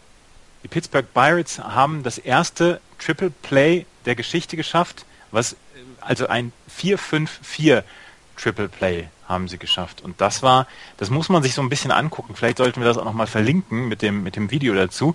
Das muss man sich einfach anschauen. Du musst den Rest jetzt nochmal erklären gerade. Also es, es, es kommt ein, äh, ja, ein äh, Ball, äh, der relativ flach, aber äh, hart geschlagen äh, durchs Infield durchläuft auf Neil Walker. Neil Walker steht auf der auf der 2. Er fängt ihn aus der Luft, Nummer 1 aus.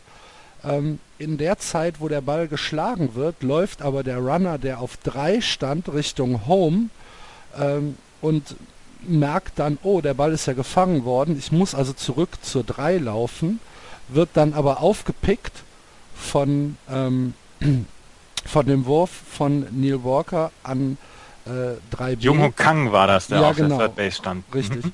Und ähm, dann merkten die Pirates, oh, es läuft ja noch jemand auf die auf die 2 und äh, ich weiß gar nicht, wer es war. Auf jeden das Fall war, hat er ähm, Das war Jason Hayward, der okay. von der 2 zur 3 wollte. Genau. Jason Hayward stand auch zwischen Baum und Borker, also auf der Mitte und äh, ist dann auch ausgeworfen worden an genau, der Second und dann ist wieder von der 3 auf die 2 zurückgeworfen worden und so war es dann halt das erste 4-5-4 Triple Play das in der Geschichte des Baseballs. 4-4-5-4 gewesen sein. Also 4 ja?